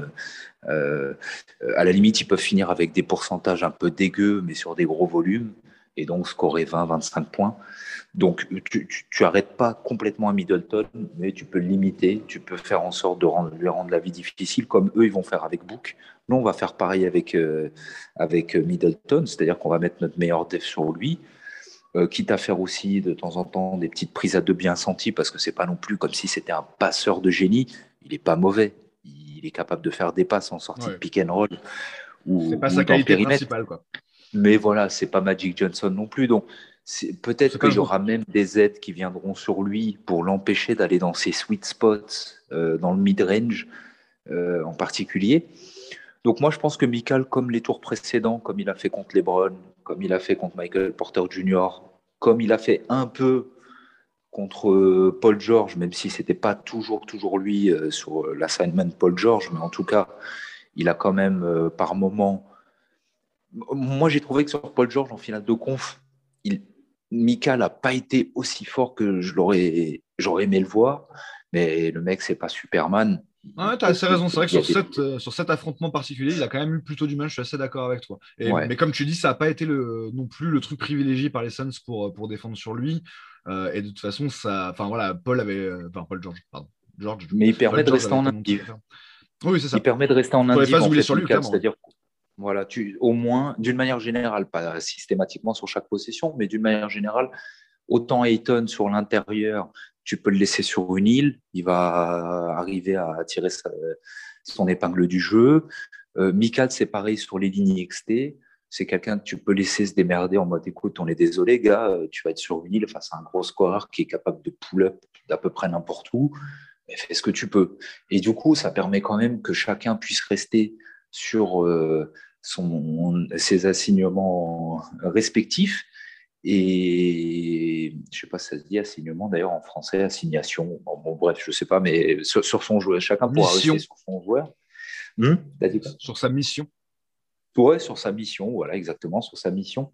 Donc, euh, ouais, Michael, c'est quand même important d'en parler parce qu'il va avoir un rôle clé qui va consister vraiment à défendre et à limiter au mieux euh, Middleton. Je pense qu'il va je l'espère en tout cas, réussir à accomplir euh, correctement cette mission. Et, euh, et, sans spolier la suite d'ailleurs du tout, mais je pense que si Michael Bridges prend feu en attaque, euh, il ne l'a pas fait depuis le début de ses playoffs, donc il n'y a pas de raison forcément de l'attendre sur la finale NBA, mais on ne sait jamais. S'il venait à en plus de limiter Middleton à, à, scorer de manière très efficace avec plus de volume de jeu, plus de usage rate et à finir à, on va dire, 20 points de moyenne par match sur une finale, c'est pas impossible qu'on ait un MVP des finales euh, façon Kawhi Leonard ou André Godala euh, il y a 6-7 ans. Quoi. Ouais, mais là, là du coup, ouais, hmm, moi, je pas tout à fait d'accord, mais hmm, enfin, après, c'est une question de narratif, effectivement, on sait jamais. Hein. C'est vrai que s'il est vraiment dans, cette, dans cet état de grâce-là. Oui, oui, tout à fait. mais c'était Lebron, c'était pas Middleton, c'était Lebron, quoi, tu vois. Ouais, ouais c'est vrai. bon. Mais il avait. Ça, mais, du coup, là, je, spoil presque finalement par. Euh, par euh, comment dire? Tu spoil presque d'une manière bizarre mon, euh, mon prono à moi. Donc, on va peut-être passer au prono. écoute, vu qu'on a, vu qu'on a quand même bien avancé sur cette preview et qu'on va pas on va pas non plus s'étendre plus que ça, d'autant plus qu'on se retrouvera. Oui, juste une chose. Vas-y, c'est un Juste une chose que j'aimerais, j'aimerais ajouter avant qu'on passe à la, au prono, c'est le fait que euh, euh, au niveau match-up, euh, je pense qu'il y a vraiment un avantage côté Suns parce que ce que Milwaukee fait bien, c'est quelque chose qu'ils vont difficilement pouvoir faire. On en a déjà parlé un peu il y a, il y a quelques minutes, mais c'est quelque chose qu'ils vont avoir plus de mal à faire contre nous grâce à notre capacité à scorer dans le mid-range et à user et abuser du pick and roll. Et du coup, euh, vraiment, euh, ça va être devenir un casse-tête pour, euh, je pense, pour Budenholzer. Parce que si tu sors Lopez, déjà que tu as un banc qui est un peu famélique, si en plus tu as un Giannis qui revient un peu K1 K1 sur une patte et que tu as un Lopez que tu peux plus trop jouer dans la série parce que parce qu'il prend le Mistral dans tous les sens, bah, ça peut devenir très très compliqué. Donc à surveiller le cas Lopez à mon avis parce que parce que voilà, il y a, vraiment un point sur lequel appuyer là sur leur défense. C'est vraiment notre zone de prédilection. Donc voilà, je pense que vraiment il y a un beau match-up à, saisir et j'espère que ça va être le cas et j'ai super espoir et ça va être une transition pour la suite du coup. Une transition toute trouvée. Eh ben écoute mon cher Hicham, je vais te laisser euh, bah, tout simplement y aller et, nous donner ton, prono euh, pour, cette finale NBA. Et puis tu peux donc bien sûr nous, nous donner ton MVP des finales en espérant qu'il soit orange et violet. Oui, oui, Bah, je ne vais pas changer de mon fusil d'épaule. Je vais rester côté Suns, bien sûr, parce que je les adore et parce que je crois vraiment en eux.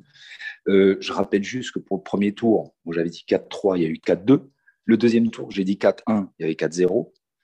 Et le troisième tour, j'avais dit 4-3, il y a eu 4-2.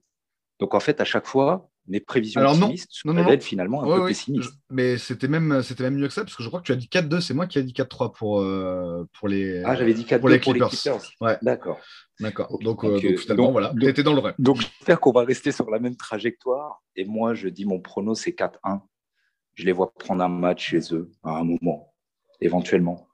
Et je pense que ça va, je pense que ça va être ça. Mon prono, c'est 4-1. Et si vraiment Yanis revient toi, tu penses bien en forme, et, voilà, euh, se réinsère bien dans le collectif euh, des Bucks, euh, je pense que éventuellement ça pourrait pousser à 4-2 si Giannis fait à un moment peut-être un gros match, il fait un 40 points, personne n'arrive à l'arrêter, il gagne le match à lui tout seul, éventuellement. Mais dans, avec toutes les informations que j'ai aujourd'hui et comment je vois les choses, euh, j'ai pas envie de trop faire le homer, même si euh, j'ai envie de me lancer face aux Nuggets mais je vais dire 4-1. Je vais dire 4-1. C'est intéressant parce qu'effectivement, tu vois du coup, bah, par rapport à, si on peut comparer à tes pronos précédents, euh, une, domination euh, des, des, Suns sur cette série comparable à celle qu'on a eue face aux Nuggets, tout simplement. Quoi.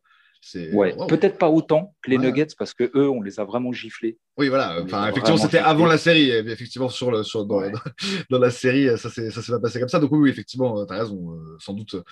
ça va être, je pense qu'il va y avoir des matchs serrés. Je pense que les Suns vont gagner quelques matchs avec un peu plus de largesse quand leur banc va tourner, que Cam Johnson va rentrer 3-4 shoots à 3 points en rentrant. Euh, surtout qu'il a commencé à montrer des très bons signes en ah, finale. Ah bah là, on a parlé de Cam Johnson et Cam Payne. On, pas assez, en tout cas, on a parlé un peu du banc, mais soulignons quand même euh, que Cam Johnson est capable de sortir du banc pour vraiment euh, planter des pions, défendre. Je crois toujours que c'est notre meilleur défenseur périphérique. et sur pick and roll et en défense individuelle, il apporte des shoots à 3 points en plus, il est capable de cut vraiment un super joueur euh, en sortie de banc. Et du coup, euh, bah, je justifie mon prono par le banc que j'estime vraiment être supérieur chez nous, par le fait que Yanis, même s'il revient, à quel niveau il va revenir, comment il va être, mhm. et je le justifie par le fait que quand même, on a un bac court très très costaud dans des zones que Milwaukee déteste. C'est comme Utah, ils détestent ces zones, ils, ils y défendent très mal ils s'y shootent jamais. C'est des équipes qui shootent pas mi-distance et qui défendent pas mi-distance. C'est leur philosophie de jeu, c'est le cercle, la raquette, le trois points c'est comme s'il n'y avait pas de basket entre ces zones-là. Bah, sauf, pour Middleton, qui a quand même un petit jeu à mi-distance, mais c'est vrai que le reste de l'équipe en attaque, en tout cas. Pour Middleton, oui. Mm. Oui, oui, complètement. Mm. complètement. Mais pour moi, c'est le seul. Voilà. c'est le seul joueur qui vraiment euh, montre un vrai danger parce que Giroud, c'est pas un shooter naturel et c'est pas un mec qui va s'amuser à shooter sur la truffe. Ah bah, c'est clairement pas sa zone. Lui, c'est justement, lui, il score plus en pénétration, Giroud, en général. Tout à fait. Donc, oui, tout, à fait. C'est pas, pas tout à fait le même style, ça c'est clair. Ok, ok. Et mon MVP des finales, je le donne ou plus tard ah non, non, vas-y, vas-y, je t'en prie. Alors, mon MVP des finales, c'est Chris Paul. Je pense qu'il va faire la série de sa vie. Parce que, à mon avis, ce titre, il le veut plus que n'importe qui. Et parce qu'il est dans une super forme. Euh, on l'a vu au dernier match contre les Clippers. Enfin, tu me diras, euh, c'est qu'un match. Mais moi, je pense que vraiment, là, on a un Chris Paul qui revient vraiment en forme post-Covid. Et parce que je vois mal, en fait, Giroud Holiday, euh, aussi bon défenseur soit-il, euh, je ne le vois pas euh, réussir à contenir euh, Chris Paul sur le jeu en pick and roll. Quoi. Je, je pense qu'il va souvent être sur une isolé dans une île, l'ami Lopez, et ça va être le, c'est là que Chris Paul va, va, faire un peu tout son beurre. Quoi. Donc moi, je mets Chris Paul en MVP avec le petit astérisque. Si il fait une série super à droite avec des pions, genre 20 points par match, en plus d'une super défense sur Middleton, qui est le meilleur joueur offensif en face, euh, meilleur joueur en termes de création offensive, on va dire plutôt. Hmm. Un petit, une toute petite note amicale à mettre sous surveillance. C'est la grosse cote. C'est la grosse cote, Michael. je vois, je vois. Mais je vois pas Et j'espère me tromper. Hein. J'espère ah, qu'il va bien me faire fermer ma bouche, qu'il va faire une série magnifique. Et voilà. Mais en tout cas, c'est très intéressant. Vraiment, j'aime beaucoup ton prono. Franchement, bah, bah, voilà, on va prier pour que ça se passe comme ça, évidemment. Euh, mais mais c'est bah, même dans, le, voilà, dans, le, dans ce que tu racontes, c'est vrai que ça, ça, a du sens et espérons que ça se retrouvera sur le terrain. En tout cas, il y a des éléments qui, qui semblent, qui semblent assez évidents. Euh, et je suis assez d'accord. Enfin, fois en, anticipation avec tout ce que tu as dit sur Chris Paul et sur ce qui pourrait, ce qui pourrait apporter de ce côté-là. Tu as bien fait aussi de parler du banc parce que, comme tu le disais, on n'en a pas assez parlé finalement en entrant un peu trop dans le détail des joueurs et pas assez des, des, oppositions de, de back court et de front court. Mais c'est vrai que euh, bah, tu as parlé un peu de Cam Johnson. On peut ajouter un petit mot sur Campaign euh, qui va aussi avoir un rôle très important parce qu'en face, ils n'ont pas le matos pour défendre Campaign. C'est pas Jeff Tick qui va défendre Campaign. Moi, j'aime bien Jeff Tick. Du coup, c'est pourtant que je suis sa carrière. Il, est il, va les mettre en souffrance. C'est l'ombre du joueur qu'il était il y a quelques années. C'est ça. Tu pas vraiment. Enfin, ça va être compliqué. Tu as Conoton qui est un petit peu euh, avec un, gabarit justement athlétique et tout, mais ça va être compliqué pour eux de, gérer ce, feu follet. Voilà, ce, feu follet là, ça va être compliqué de le, juguler. Et encore une fois, je pense qu'il peut avoir une importance décisive comme il l'a eu hein, de toute façon depuis, depuis le début des playoffs. Et je peux euh, ajouter une chose juste avant de laisser donner ah, ton chrono. C'est le moment. Juste la, la, la gros, parmi les grosses clés euh, de la gagne, j'ai oublié de préciser un truc hyper important selon moi. Il y a deux clés. La première, c'est le shoot à trois points. Si on arrive à les limiter à trois points, on se laisse 99,99% de chance de finir, de prévaloir. Et la deuxième clé, qui par contre est un peu plus, hum, comment dire, compliquée vu la taille dont tu as parlé au début, avec, même si Lopez, c'est pas un mec qui prend beaucoup de rebonds, clairement. D'ailleurs, comment un mec de 2m16 prend quatre rebonds par match c'est Enfin, je, je sais qu'il joue au large et tout, donc les rebonds off, c'est pas trop pour lui, mais quand même. Euh, mais euh, ce qui me fait. Euh, la, petite réflexion que je voulais faire, c'est par rapport au rebond offensif. Il va falloir tenir deux choses. Le shoot à trois points et éviter de leur laisser des secondes chances à la ah, bah pour des rebonds offensifs. On n'en a pas parlé, effectivement, tu as raison d'en parler, c'est important. C'est une des meilleures équipes des playoffs et de la saison régulière, de toute façon, en termes de, en termes de rebonds et de rebonds offensifs, notamment en pourcentage de rebonds offensifs. Je crois qu'ils sont deuxième ou troisième là, sur les playoffs. Euh, c'est une équipe hyper performante dans le secteur de jeu. On sait que c'est un peu un point faible parfois, même si sur l'ensemble des playoffs, on est très bon euh, au rebond, donc ça va. Enfin, en tout cas, au rebond défensif. On, est bon au rebond def. voilà, on est bon au rebond def. On arrive à, les assurer. Il va falloir continuer à le faire. Effectivement, tu as raison, c'est une clé c'est une clé évidente parce que les, secondes chances, ça peut coûter très cher face à cette équipe-là, c'est sûr. Ouais, ouais, ouais, clairement. Euh, il va falloir y faire attention parce qu'ils vont pas avoir énormément d'armes. Les armes, c'est Janis, mais s'il est limité par sa blessure ou par Ayton, alors euh, Janis limité, c'est un Janis qui te score entre 20 et 30 points, euh, entre 40 et 50% et que tu arrives à faire tilter un peu au lancer franc. C'est-à-dire que c'est pas un joueur ridicule, mais c'est pas un joueur superstar jordanesque. Donc, si on arrive à limiter Janis et qu'en plus, on arrive à user de notre force qui consiste à limiter l'adversaire à trois points sur nos close-outs absolument magnifiques depuis le début de saison et les rotations défensives aussi magnifiques, si on arrive à garder ce niveau de performance-là sur notre adversaire à trois points, sachant que eux, en playoff, les Bucks, ils sont pas aussi adroits que les saisons passées, euh, surtout en régulière, où on sait que c'était une équipe qui était réputée pour euh, bombarder à trois points et puis avec réussite. Là, c'est pas la même équipe. Ils n'ont pas le même fonctionnement. Ils mettent beaucoup moins de shoots sur ces playoffs à trois points. Ils ont un pourcentage réussite euh, beaucoup plus faible. Je crois que si je dis pas de bêtises, sur les playoffs, ils sont à peine à 31% à trois points. Et nous, on est à 37, 38. Donc, donc voilà, si on arrive quand même à éviter qu'ils prennent feu à trois points, et je pense qu'on y arrivera. Si on arrive à limiter l'impact de Yanis, qui ne plante pas des 40-50 points à 16 sur 24 au shoot, mais voilà, avec Dier, je pense que ça, ça n'arrivera pas. Et si on arrive à limiter les rebonds offensifs, franchement, j'ai trop, je n'ai pas envie de passer pour le homer de service. Je sais que je le suis, mais je pense qu'on a trop de chances de gagner si on arrive à faire ces, choses-là. Il n'y a, pas de raison. Je comprends, ce que tu veux dire. Bah, ça, ça, c'est vrai. Enfin, tous ces, éléments-là sont, sont, certains. Euh, effectivement, ce que tu disais sur les Bucks est, exact. C'est 31% là, de moyenne sur, sur ces playoffs. On voit que ça les a quand même pas trop empêchés de passer des tours. Donc, à la limite, c'est, je sais pas si c'est vraiment une clé tant que ça, leur, leur réussite à trois points, mais de toute façon, oui, tout, tout, tout ce côté-là de bah, de bloquer, euh, enfin voilà, de, sécuriser le rebond va, être très important. Éviter que des Bryn Forbes, euh, ils rentrent sur le terrain et puis ils plantent oui, 2, 3, 4 paniers à 3 points dans le match. On peut être confiant. Qu'un Connaughton euh, fasse la même chose. parce que c'est tout ce qu'ils peuvent faire, ces mecs-là. C'est vrai, mais ça arrivera. En fait, Forbes, ça... Ouais, c'est ça, mais sur certaines séquences, il faut se dire que ça arrivera aussi, parce que c'est des mecs justement qui ont ce profil-là de, de, potentiel, voilà, potentiel micro-ondes sur, euh, sur une 2, 3, 4, 4 séquences où ça va rentrer. Euh, après, encore une fois, il faut voir sur la durée. Tucker aussi qui, a, qui aura ce rôle-là et qui aura forcément des choses dans le corner, euh, comme d'habitude. Ah bah, offensivement, oui, il a plus que, que 3 points dans le coin. Hein. Il, a plus que ça, c'est clair. Il n'y a rien d'autre en attaque Tucker. Hein. C'est 3 points dans le coin ça passe ou ça casse. ça passe ou ça casse. Après, voilà, hein, c'est vrai que c'est pas, c'est pas, c'est pas sur ces playoffs, c'est pas très concluant euh, à ce niveau-là. Et encore une fois, par rapport au niveau où il était, euh, notamment dans ce, fameux 3 points euh, dans le corner. Et Lopez, pareil, c'est que du 3 points quasiment, parce que ah, il ne a... pas scorer au poste beaucoup. Donc finalement, c'est. Je sais pas, faudra regarder dans le détail. J'ai pas, vu, j'ai pas vu tout leur match, donc il faudra regarder dans le détail. Euh, pour finir sur, sur ces points un petit peu, un petit peu tactiques qu'il va falloir maîtriser, et là aussi, je pense qu'on peut assez faire confiance aux Suns, vu ce qu'ils ont montré euh, depuis, euh, depuis le début de la, la, saison et depuis le début des playoffs, hein, tout simplement. Euh, c'est la, question de la transition. On sait que c'est une équipe euh, qui est très très forte en transition avec un Yanis complètement inarrêtable dans ce, dans ce domaine. La gazelle. Euh, voilà, c'est vraiment la gazelle, la gazelle ultime. Quoi. donc il faut arriver voilà, à ne pas perdre trop de ballons à l'évidence du côté des Suns. Mais ça, on sait que voilà, c'est plutôt, c'est plutôt concluant de ce point de vue-là.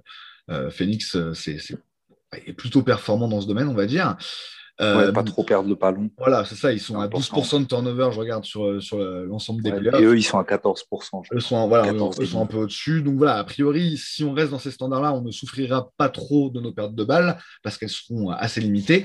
Euh, mm. L'autre truc qu'il va falloir vraiment surveiller, surveiller et qui a parfois posé problème euh, au cours de la saison notamment, mais peut-être un peu moins là sur, sur ces playoffs, dans, dans l'ensemble, c'est le repli défensif sur, sur ces phases-là parce qu'encore une fois, c'est vraiment euh, il va falloir arriver à, de toute façon, euh, les, les, les, sortir de leur, de leur point fort. Et leur point fort, effectivement, comme, comme tu le disais euh, juste avant, bah voilà, tu as cette, ce spacing permanent et, et cette, voilà, jeu en transition, ce jeu en transition complètement, complètement explosif. Quoi. Donc voilà, ça va être un, un, vrai chantier pour la défense des Suns qui a montré que sur, sur demi-terrain, elle savait s'adapter à beaucoup de choses. Il va falloir le faire aussi sur, sur ces phases-là. dans cette finale, je pense que ça va être un, un point assez important. Euh, écoute, est-ce que tu as encore un petit truc à ajouter? Ou est-ce que moi je bah, ton prono Eh ben ouais, non, c'était effectivement. Ouais, prono, j'ai hâte de l'entendre, tout à fait. de l'écouter. Surtout eh ben... toi, tu es quelqu'un de beaucoup plus prudent. Oui, oui, je sais, je allez, sais. Je me jette. je sais, mais je. Il y a le feu, vas-y, laissez-moi me jeter au feu, tu vois. Comme tout le monde. Et, et, et, je, je trouve que c'est intéressant d'avoir ton avis parce que euh, tu as raison d'avoir cette prudence. Moi, je suis un peu reckless, quoi, un peu. Euh, je vois peut-être même la vie trop en rose, hein, je ne vais pas me le cacher. Bon, j'ai de la ah, chance. Bah Sur ces playoffs, ça a payé, mais j'aurais pu me planter. Euh, mais j'aime bien avoir ton avis quand même, on va dire plus, je pense, euh, prudent slash objectif. Enfin, vas-y. Ah, justement, je vais, je vais peut-être avoir l'air bête un petit peu sur ce coup-là, parce que bah, ça ne va pas paraître si, euh, si prudent que ça. parce qu'en fait, bah, comme beaucoup de jours, en fait, je me suis un peu laissé gagner par l'euphorie là sur cette, sur ce run assez merveilleux des Suns. Et je, justement, en, analysant un peu les forces et les faiblesses des deux équipes, je vois une équipe des Suns qui a vraiment beaucoup, beaucoup d'armes pour faire mal à, ces, euh, à ces Bucks. Et je vois, en fait, pour le, pour le dire clairement, une victoire des, des Suns 4-2 parce que bah, C'est passé beaucoup comme ça dans ces playoffs. Voilà, on, porte les stockades euh, à l'extérieur, on, on arrive à, à surmonter les, moments difficiles qu'on peut avoir. Et euh, je pense qu'on peut très bien se retrouver dans une configuration, euh, d'ailleurs Milwaukee aime un peu faire ça, où euh, on gagne deux matchs, il gagne deux matchs, et on se retrouve un peu au pied du mur. Et là, on arrive à sortir deux performances énormes. Alors effectivement, qui les sortira du côté des Suns, ça déterminera un peu l'identité du, du, MVP des finales. Si on peut parler un petit peu de, de match-up sur l'ensemble de la série et de ce que moi j'envisage, je pense que Die va encore faire très très mal en fait, parce que bah il y a cette donnée aussi, cette dimension physique. Brook Lopez, il est bien, hein, il est sympa, mais il est un peu vieux, un peu fatigué. Euh, Yanis, comme on le sait, voilà, il revient de blessure, donc il sera sans doute pas à 100%, en tout cas pas, pas, tout de suite, et ça va être difficile pour lui d'être à 100% hein, dans une série qui va forcément être, être intense physiquement. C'est une finale NBA, c'est pas, c'est pas le, petit quart de finale de communal, je sais pas quoi là.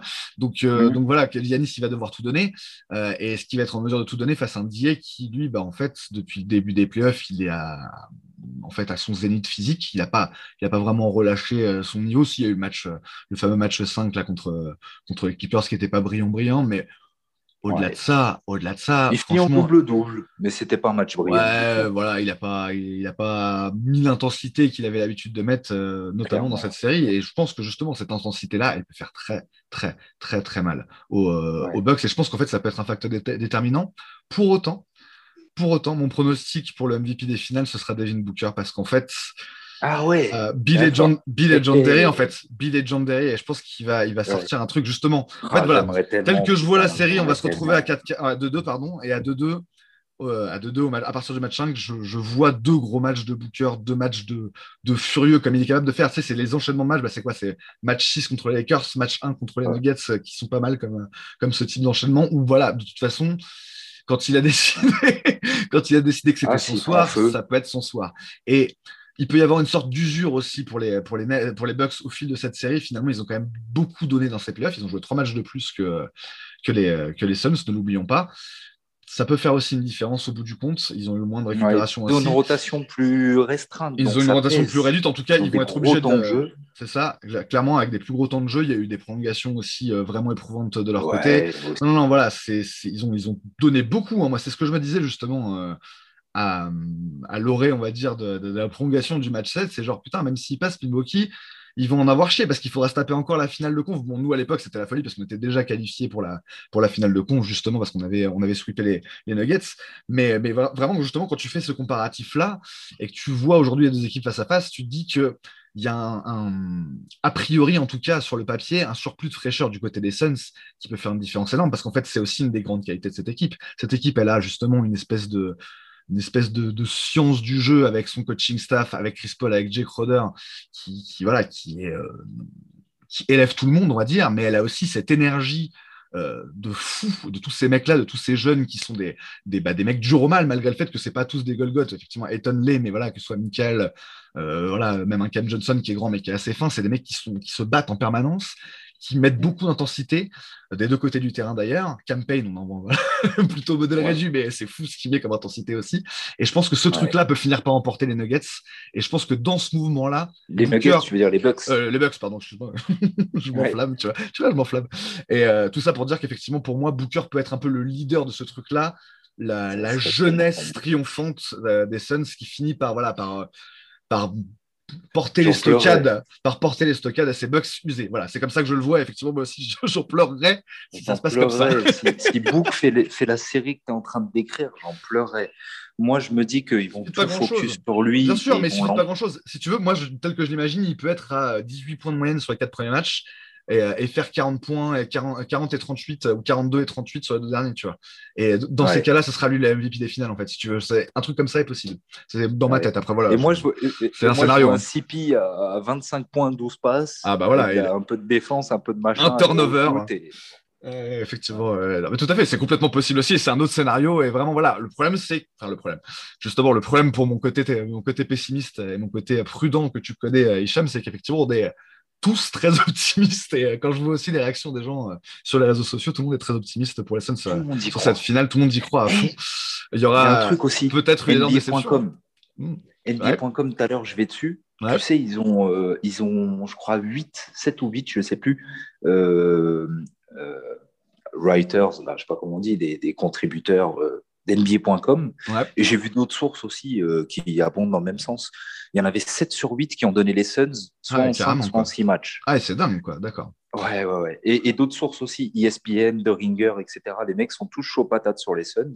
Et il y a juste, enfin, pour moi, à juste titre, parce que, encore une fois, on l'a dit, euh, on en a parlé à profusion, mais le, côté deep de cette équipe, mhm. euh, qui va jouer forcément à un moment ou à un autre, ils, ont une rotation sur le banc vraiment euh, bof, bof, Milwaukee. Et c'est quoi? C'est ton si Yanni joue, bah, le problème, justement, justement le, on n'en a pas parlé du tout, ou très peu finalement dans, dans, ce podcast. Le problème pour eux, en tout cas, ce qui leur coûte beaucoup, c'est la blessure de Dante DiVincenzo, qui était un joueur très important, c'était un titulaire, hein, on ne peut pas l'oublier, et qui effectivement qui fait que leur rotation de fait est extrêmement réduite en fait.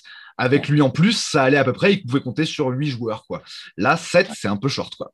Et effectivement, ça, ça, va être vraiment le, je pense, moi aussi, effectivement, je pense que ça peut être vraiment un, un tournant euh, dans cette, dans cette série quoi. Ouais, et puis Dante DiVincenzo, c'est quand même le mec qui, un peu à la Caruso euh, à LA, aurait pu être celui qui, qui reste en single coverage sur Booker et qui aurait pu lui poser un peu des problèmes parce que j'adore ce joueur d'ailleurs, DiVincenzo. Très bon joueur, j'adore cette génération de Villanova. ah, bah clairement. et, et, ouais, tous les joueurs, euh, même ceux qui jouent plus en NBA, euh, il y en a que j'aime bien. Et et, lui, il aurait pu vraiment. Euh, déjà, il aurait été titulaire, je pense. Ah, quoique, bon, avec Tucker. Si, si, si, si, je pense. Parce que vraiment, Tucker est devenu titulaire à partir du moment où il s'est blessé. Il n'était pas titulaire avant. Alors, effectivement, il y avait le, le, fait que c'était l'attaque des Nets euh, en face. Mais, euh, mais c'était aussi la blessure de Tucker. C'est ça.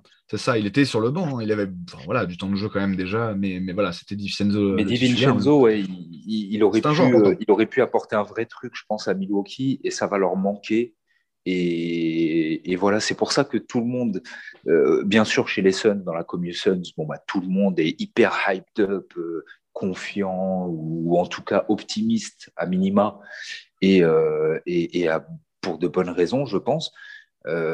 mais en plus, tous les nationaux et, des nationaux qui ne sont pas toujours tendres avec les Suns, hein, historiquement, mm-hmm. et même encore cette année en playoff. Et pourtant, ça y est, tout le monde a rejoint le wagon. Là, en mode, ouais, Suns in 6, Suns in 5. Il y en a un qui a donné Suns in 4, je crois. Et il y en a un seul sur huit qui a dit euh, Bucks in 7. D'accord. Il a envie d'y croire. Bon, pourquoi C'est possible. Hein. Euh, voilà, on n'espère pas, mais on n'est pas en train de dire qu'on a, on a déjà gagné. non, mais le truc, c'est ça, c'est qu'effectivement, ce qui, c'est pour reprendre, rebondir sur ça, et effectivement, le, manque peut-être un peu dans, ce podcast, mais voilà, on est, on est, chez, les, on est chez les fans des Suns, donc forcément, c'est difficile. Mais il manque peut-être cette possibilité de scénario où ça se passe mal, euh, où voilà, où euh, il peut y avoir, je sais pas, une blessure du côté des Suns qui les fragilise, comme fragilise justement la blessure de Vincenzo ou, ou celle de Yanis là actuellement euh, il peut y avoir, voilà, il y a beaucoup d'aléas. Voilà, il peut, il peut se passer des choses aussi, c'est-à-dire voilà, justement, une, vraiment une grosse, grosse panne d'adresse du côté des Suns, euh, voilà, un peu rattrapé par, par l'événement. Comme tu disais avant, un Booker qui est complètement étouffé, euh, un, un Jake Roder qui rentre pas un tir, un, un Ayton qui est bien bloqué à l'intérieur, un Chris Paul qui, bah, finalement, ouais, c'est un peu compliqué face à Holiday. Enfin, c'est possible aussi avec des trucs, bah, je veux dire, les à côté. Ah non, on ne va pas parler d'arbitrage, promis. de toute façon, ils n'ont aucune raison. Les arbitres, c'est pas, c'est pas Los Angeles en face. Donc c'est bon. Tout va bien se passer. De euh, ce il aura peut-être 20 lancers francs, oui, 25 lancers francs, quelques matchs. On a plus intérêt qu'il les ait. ouais, voilà, c'est ça. On a plus intérêt qu'il les ait. Même si ça va être long. Oh là là, ça va être long. Bref. Euh, non, non, mais effectivement, voilà, cette possibilité, cette possibilité-là euh, de que ça se passe mal, en fait, tout simplement, elle existe. Moi, je ne vois pas du tout une possibilité où les, où les scènes se font balayer ou prennent un 4-1. Hein. Euh, mais par contre, effectivement, j'entrevois aussi une possibilité, c'est possible euh, que, les événements tournent en notre défaveur sur des faits de jeu, sur des, fins de match euh, à accident où ça, se termine mal. Ça, peut, ça peut tourner comme ça aussi. Donc voilà, il faut aussi se préparer psychologiquement, et c'est ça le, processus du pessimisme quelque part, à, ce que ça puisse mal, tourner. Tout ça pour dire que malgré tout, bah, comme tu as parlé de la communauté euh, bah, des Suns euh, en sens large, mais là, j'ai vu aussi, enfin, on a, on a vu là, ces derniers jours dans, dans la communauté euh, francophone des Suns une, une, énorme effervescence, quoi, et on est vraiment, bah, nous, super heureux de participer à tout ça, quoi, en fait. Enfin, vraiment, c'est incroyable d'être là, c'est assez fou. C'est assez fou d'y être. On va, voilà, on va vraiment, comme on l'a déjà et dit. Même hein, Facebook. Même Facebook côté US, hein, je ne parle pas de nos, amis de la page Phoenix Suns, euh, enfin voilà, euh, nos amis de Facebook français qui, sont très bien dans ce qu'ils font et, et, qui apportent, euh, qui apportent, on va dire, de, de, la joie et de l'optimisme aussi dans ces playoffs. mais Facebook US, il paraît, moi j'ai jamais été mais il paraît que c'est une cata de ouf depuis des années. Même quand ça va bien, qu'on gagne et tout, il paraît que les mecs, ils se font harakiri à chaque match et tout. moi, moi j'y suis jamais allé, puis j'ai pas envie. Quand j'entends ça, je me dis, bon, euh, parce que j'ai connu aussi une époque Bright Side of the Sun. Euh, je pourrais en parler. Je, je, suis sur ce blog américain depuis, euh, depuis 2011, depuis qu'il a été créé.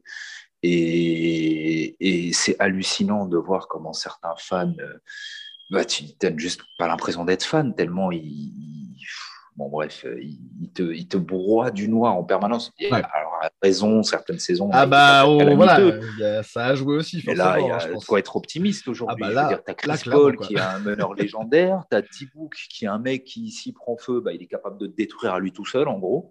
Mhm. Tu as l'autre à l'intérieur, ça peut devenir Hulk. Euh, tu as des ailiers qui sont capables d'attaquer et de défendre, enfin de shooter à trois points, de pénétrer et de défendre. Hmm. Tu as tous les ingrédients. Tu as le coach qui est là, qui est capable quand même de dessiner des plans tactiques euh, qui, qui, marchent et puis qui, peuvent surprendre aussi. On l'a vu avec le Valley Hoop, justement. Bien sûr.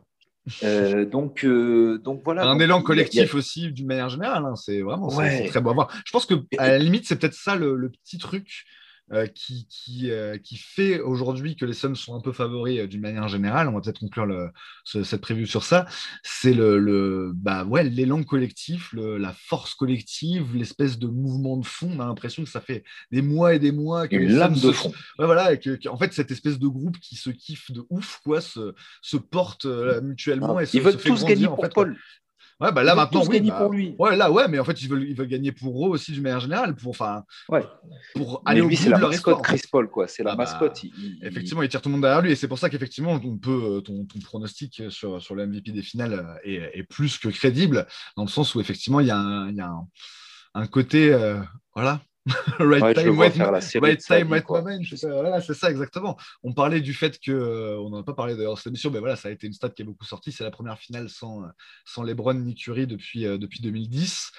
Euh, voilà, c'est une finale avec Chris Paul, du coup, tu vois, une autre légende du jeu qui arrive à ce stade-là de la compétition pour la première fois, lui, tu vois, cette trajectoire si particulière, tu vois, voilà, il mérite tellement. Donc, on va voir comment ça va se passer, mais effectivement, si on peut finir sur ça, c'est peut-être le truc, effectivement. C'est symboliquement, il y, a, y, a, beaucoup de choses qui tournent et on se dit que c'est peut-être le moment ou jamais pour les Suns pour aller chercher leur, leur, leur, premier titre. Quoi. Alors jamais, peut-être pas, mais en tout cas, c'est vraiment le bon moment pour que les Suns aillent, chercher ah, ce Le moment, c'est le moment. Ces, ces occasions-là, tu sais jamais quand est-ce qu'elles se représentent. Parce que même si on a un effectif jeune, rien n'est écrit, rien n'est rien n'est inscrit dans le marbre. Il faut prendre ce que tu as aujourd'hui devant toi et les mecs, ils le savent.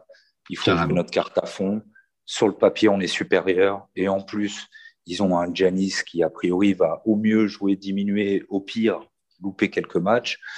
Euh, donc, euh, il faut y aller, il faut foncer. On jette toutes nos forces dans la bataille.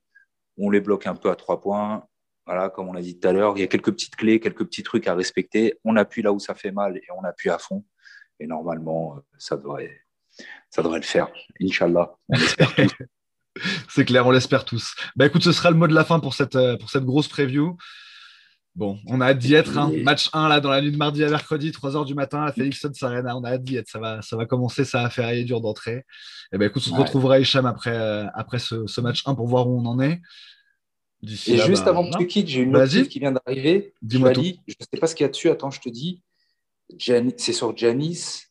Alors, il y a une notif, Janice working out in private. Donc, euh, il s'entraîne a priori de son côté. Il y a une autre notif de The Athletics, c'est Janice incertain pour le match 1 contre les Suns. Alors là, c'est le coach qui parle. I don't have expectations either way. Donc, je ne sais pas s'il va jouer l'un l'autre. Mhm. Et, et, comme tu as dit au début très justement, je pense que c'est fort possible que s'il y a absence de Janice, ça pourrait être que le premier match ou voir un et deux à Phoenix, mais pas plus à mon avis. C'est-à-dire que même s'il faut qu'il joue sur une jambe, mhm. c'est sûr et certain pour moi, à partir du match 3, il est là. même s'il est 50% de lui-même. Mais c'est possible que les deux matchs à Phoenix, il y en ait un, voire les deux, ou voilà, il, se passe de lui en espérant euh, style un game, mais on ne les laissera pas. Bah, écoute, on verra, on verra tout ça très bientôt. Euh, bah, écoute, Hicham, on, remercie du coup nos auditeurs de, nous avoir écoutés et puis on leur dit euh, à à mercredi après, après le match 1 pour, pour un débrief et pour savoir comment cette série, cette finale NBA entre les Bucks et les Suns. Let's go! Let's go! C'est parti. Allez, à très bientôt à tous. Allez, la bise tout le monde. Bye bye.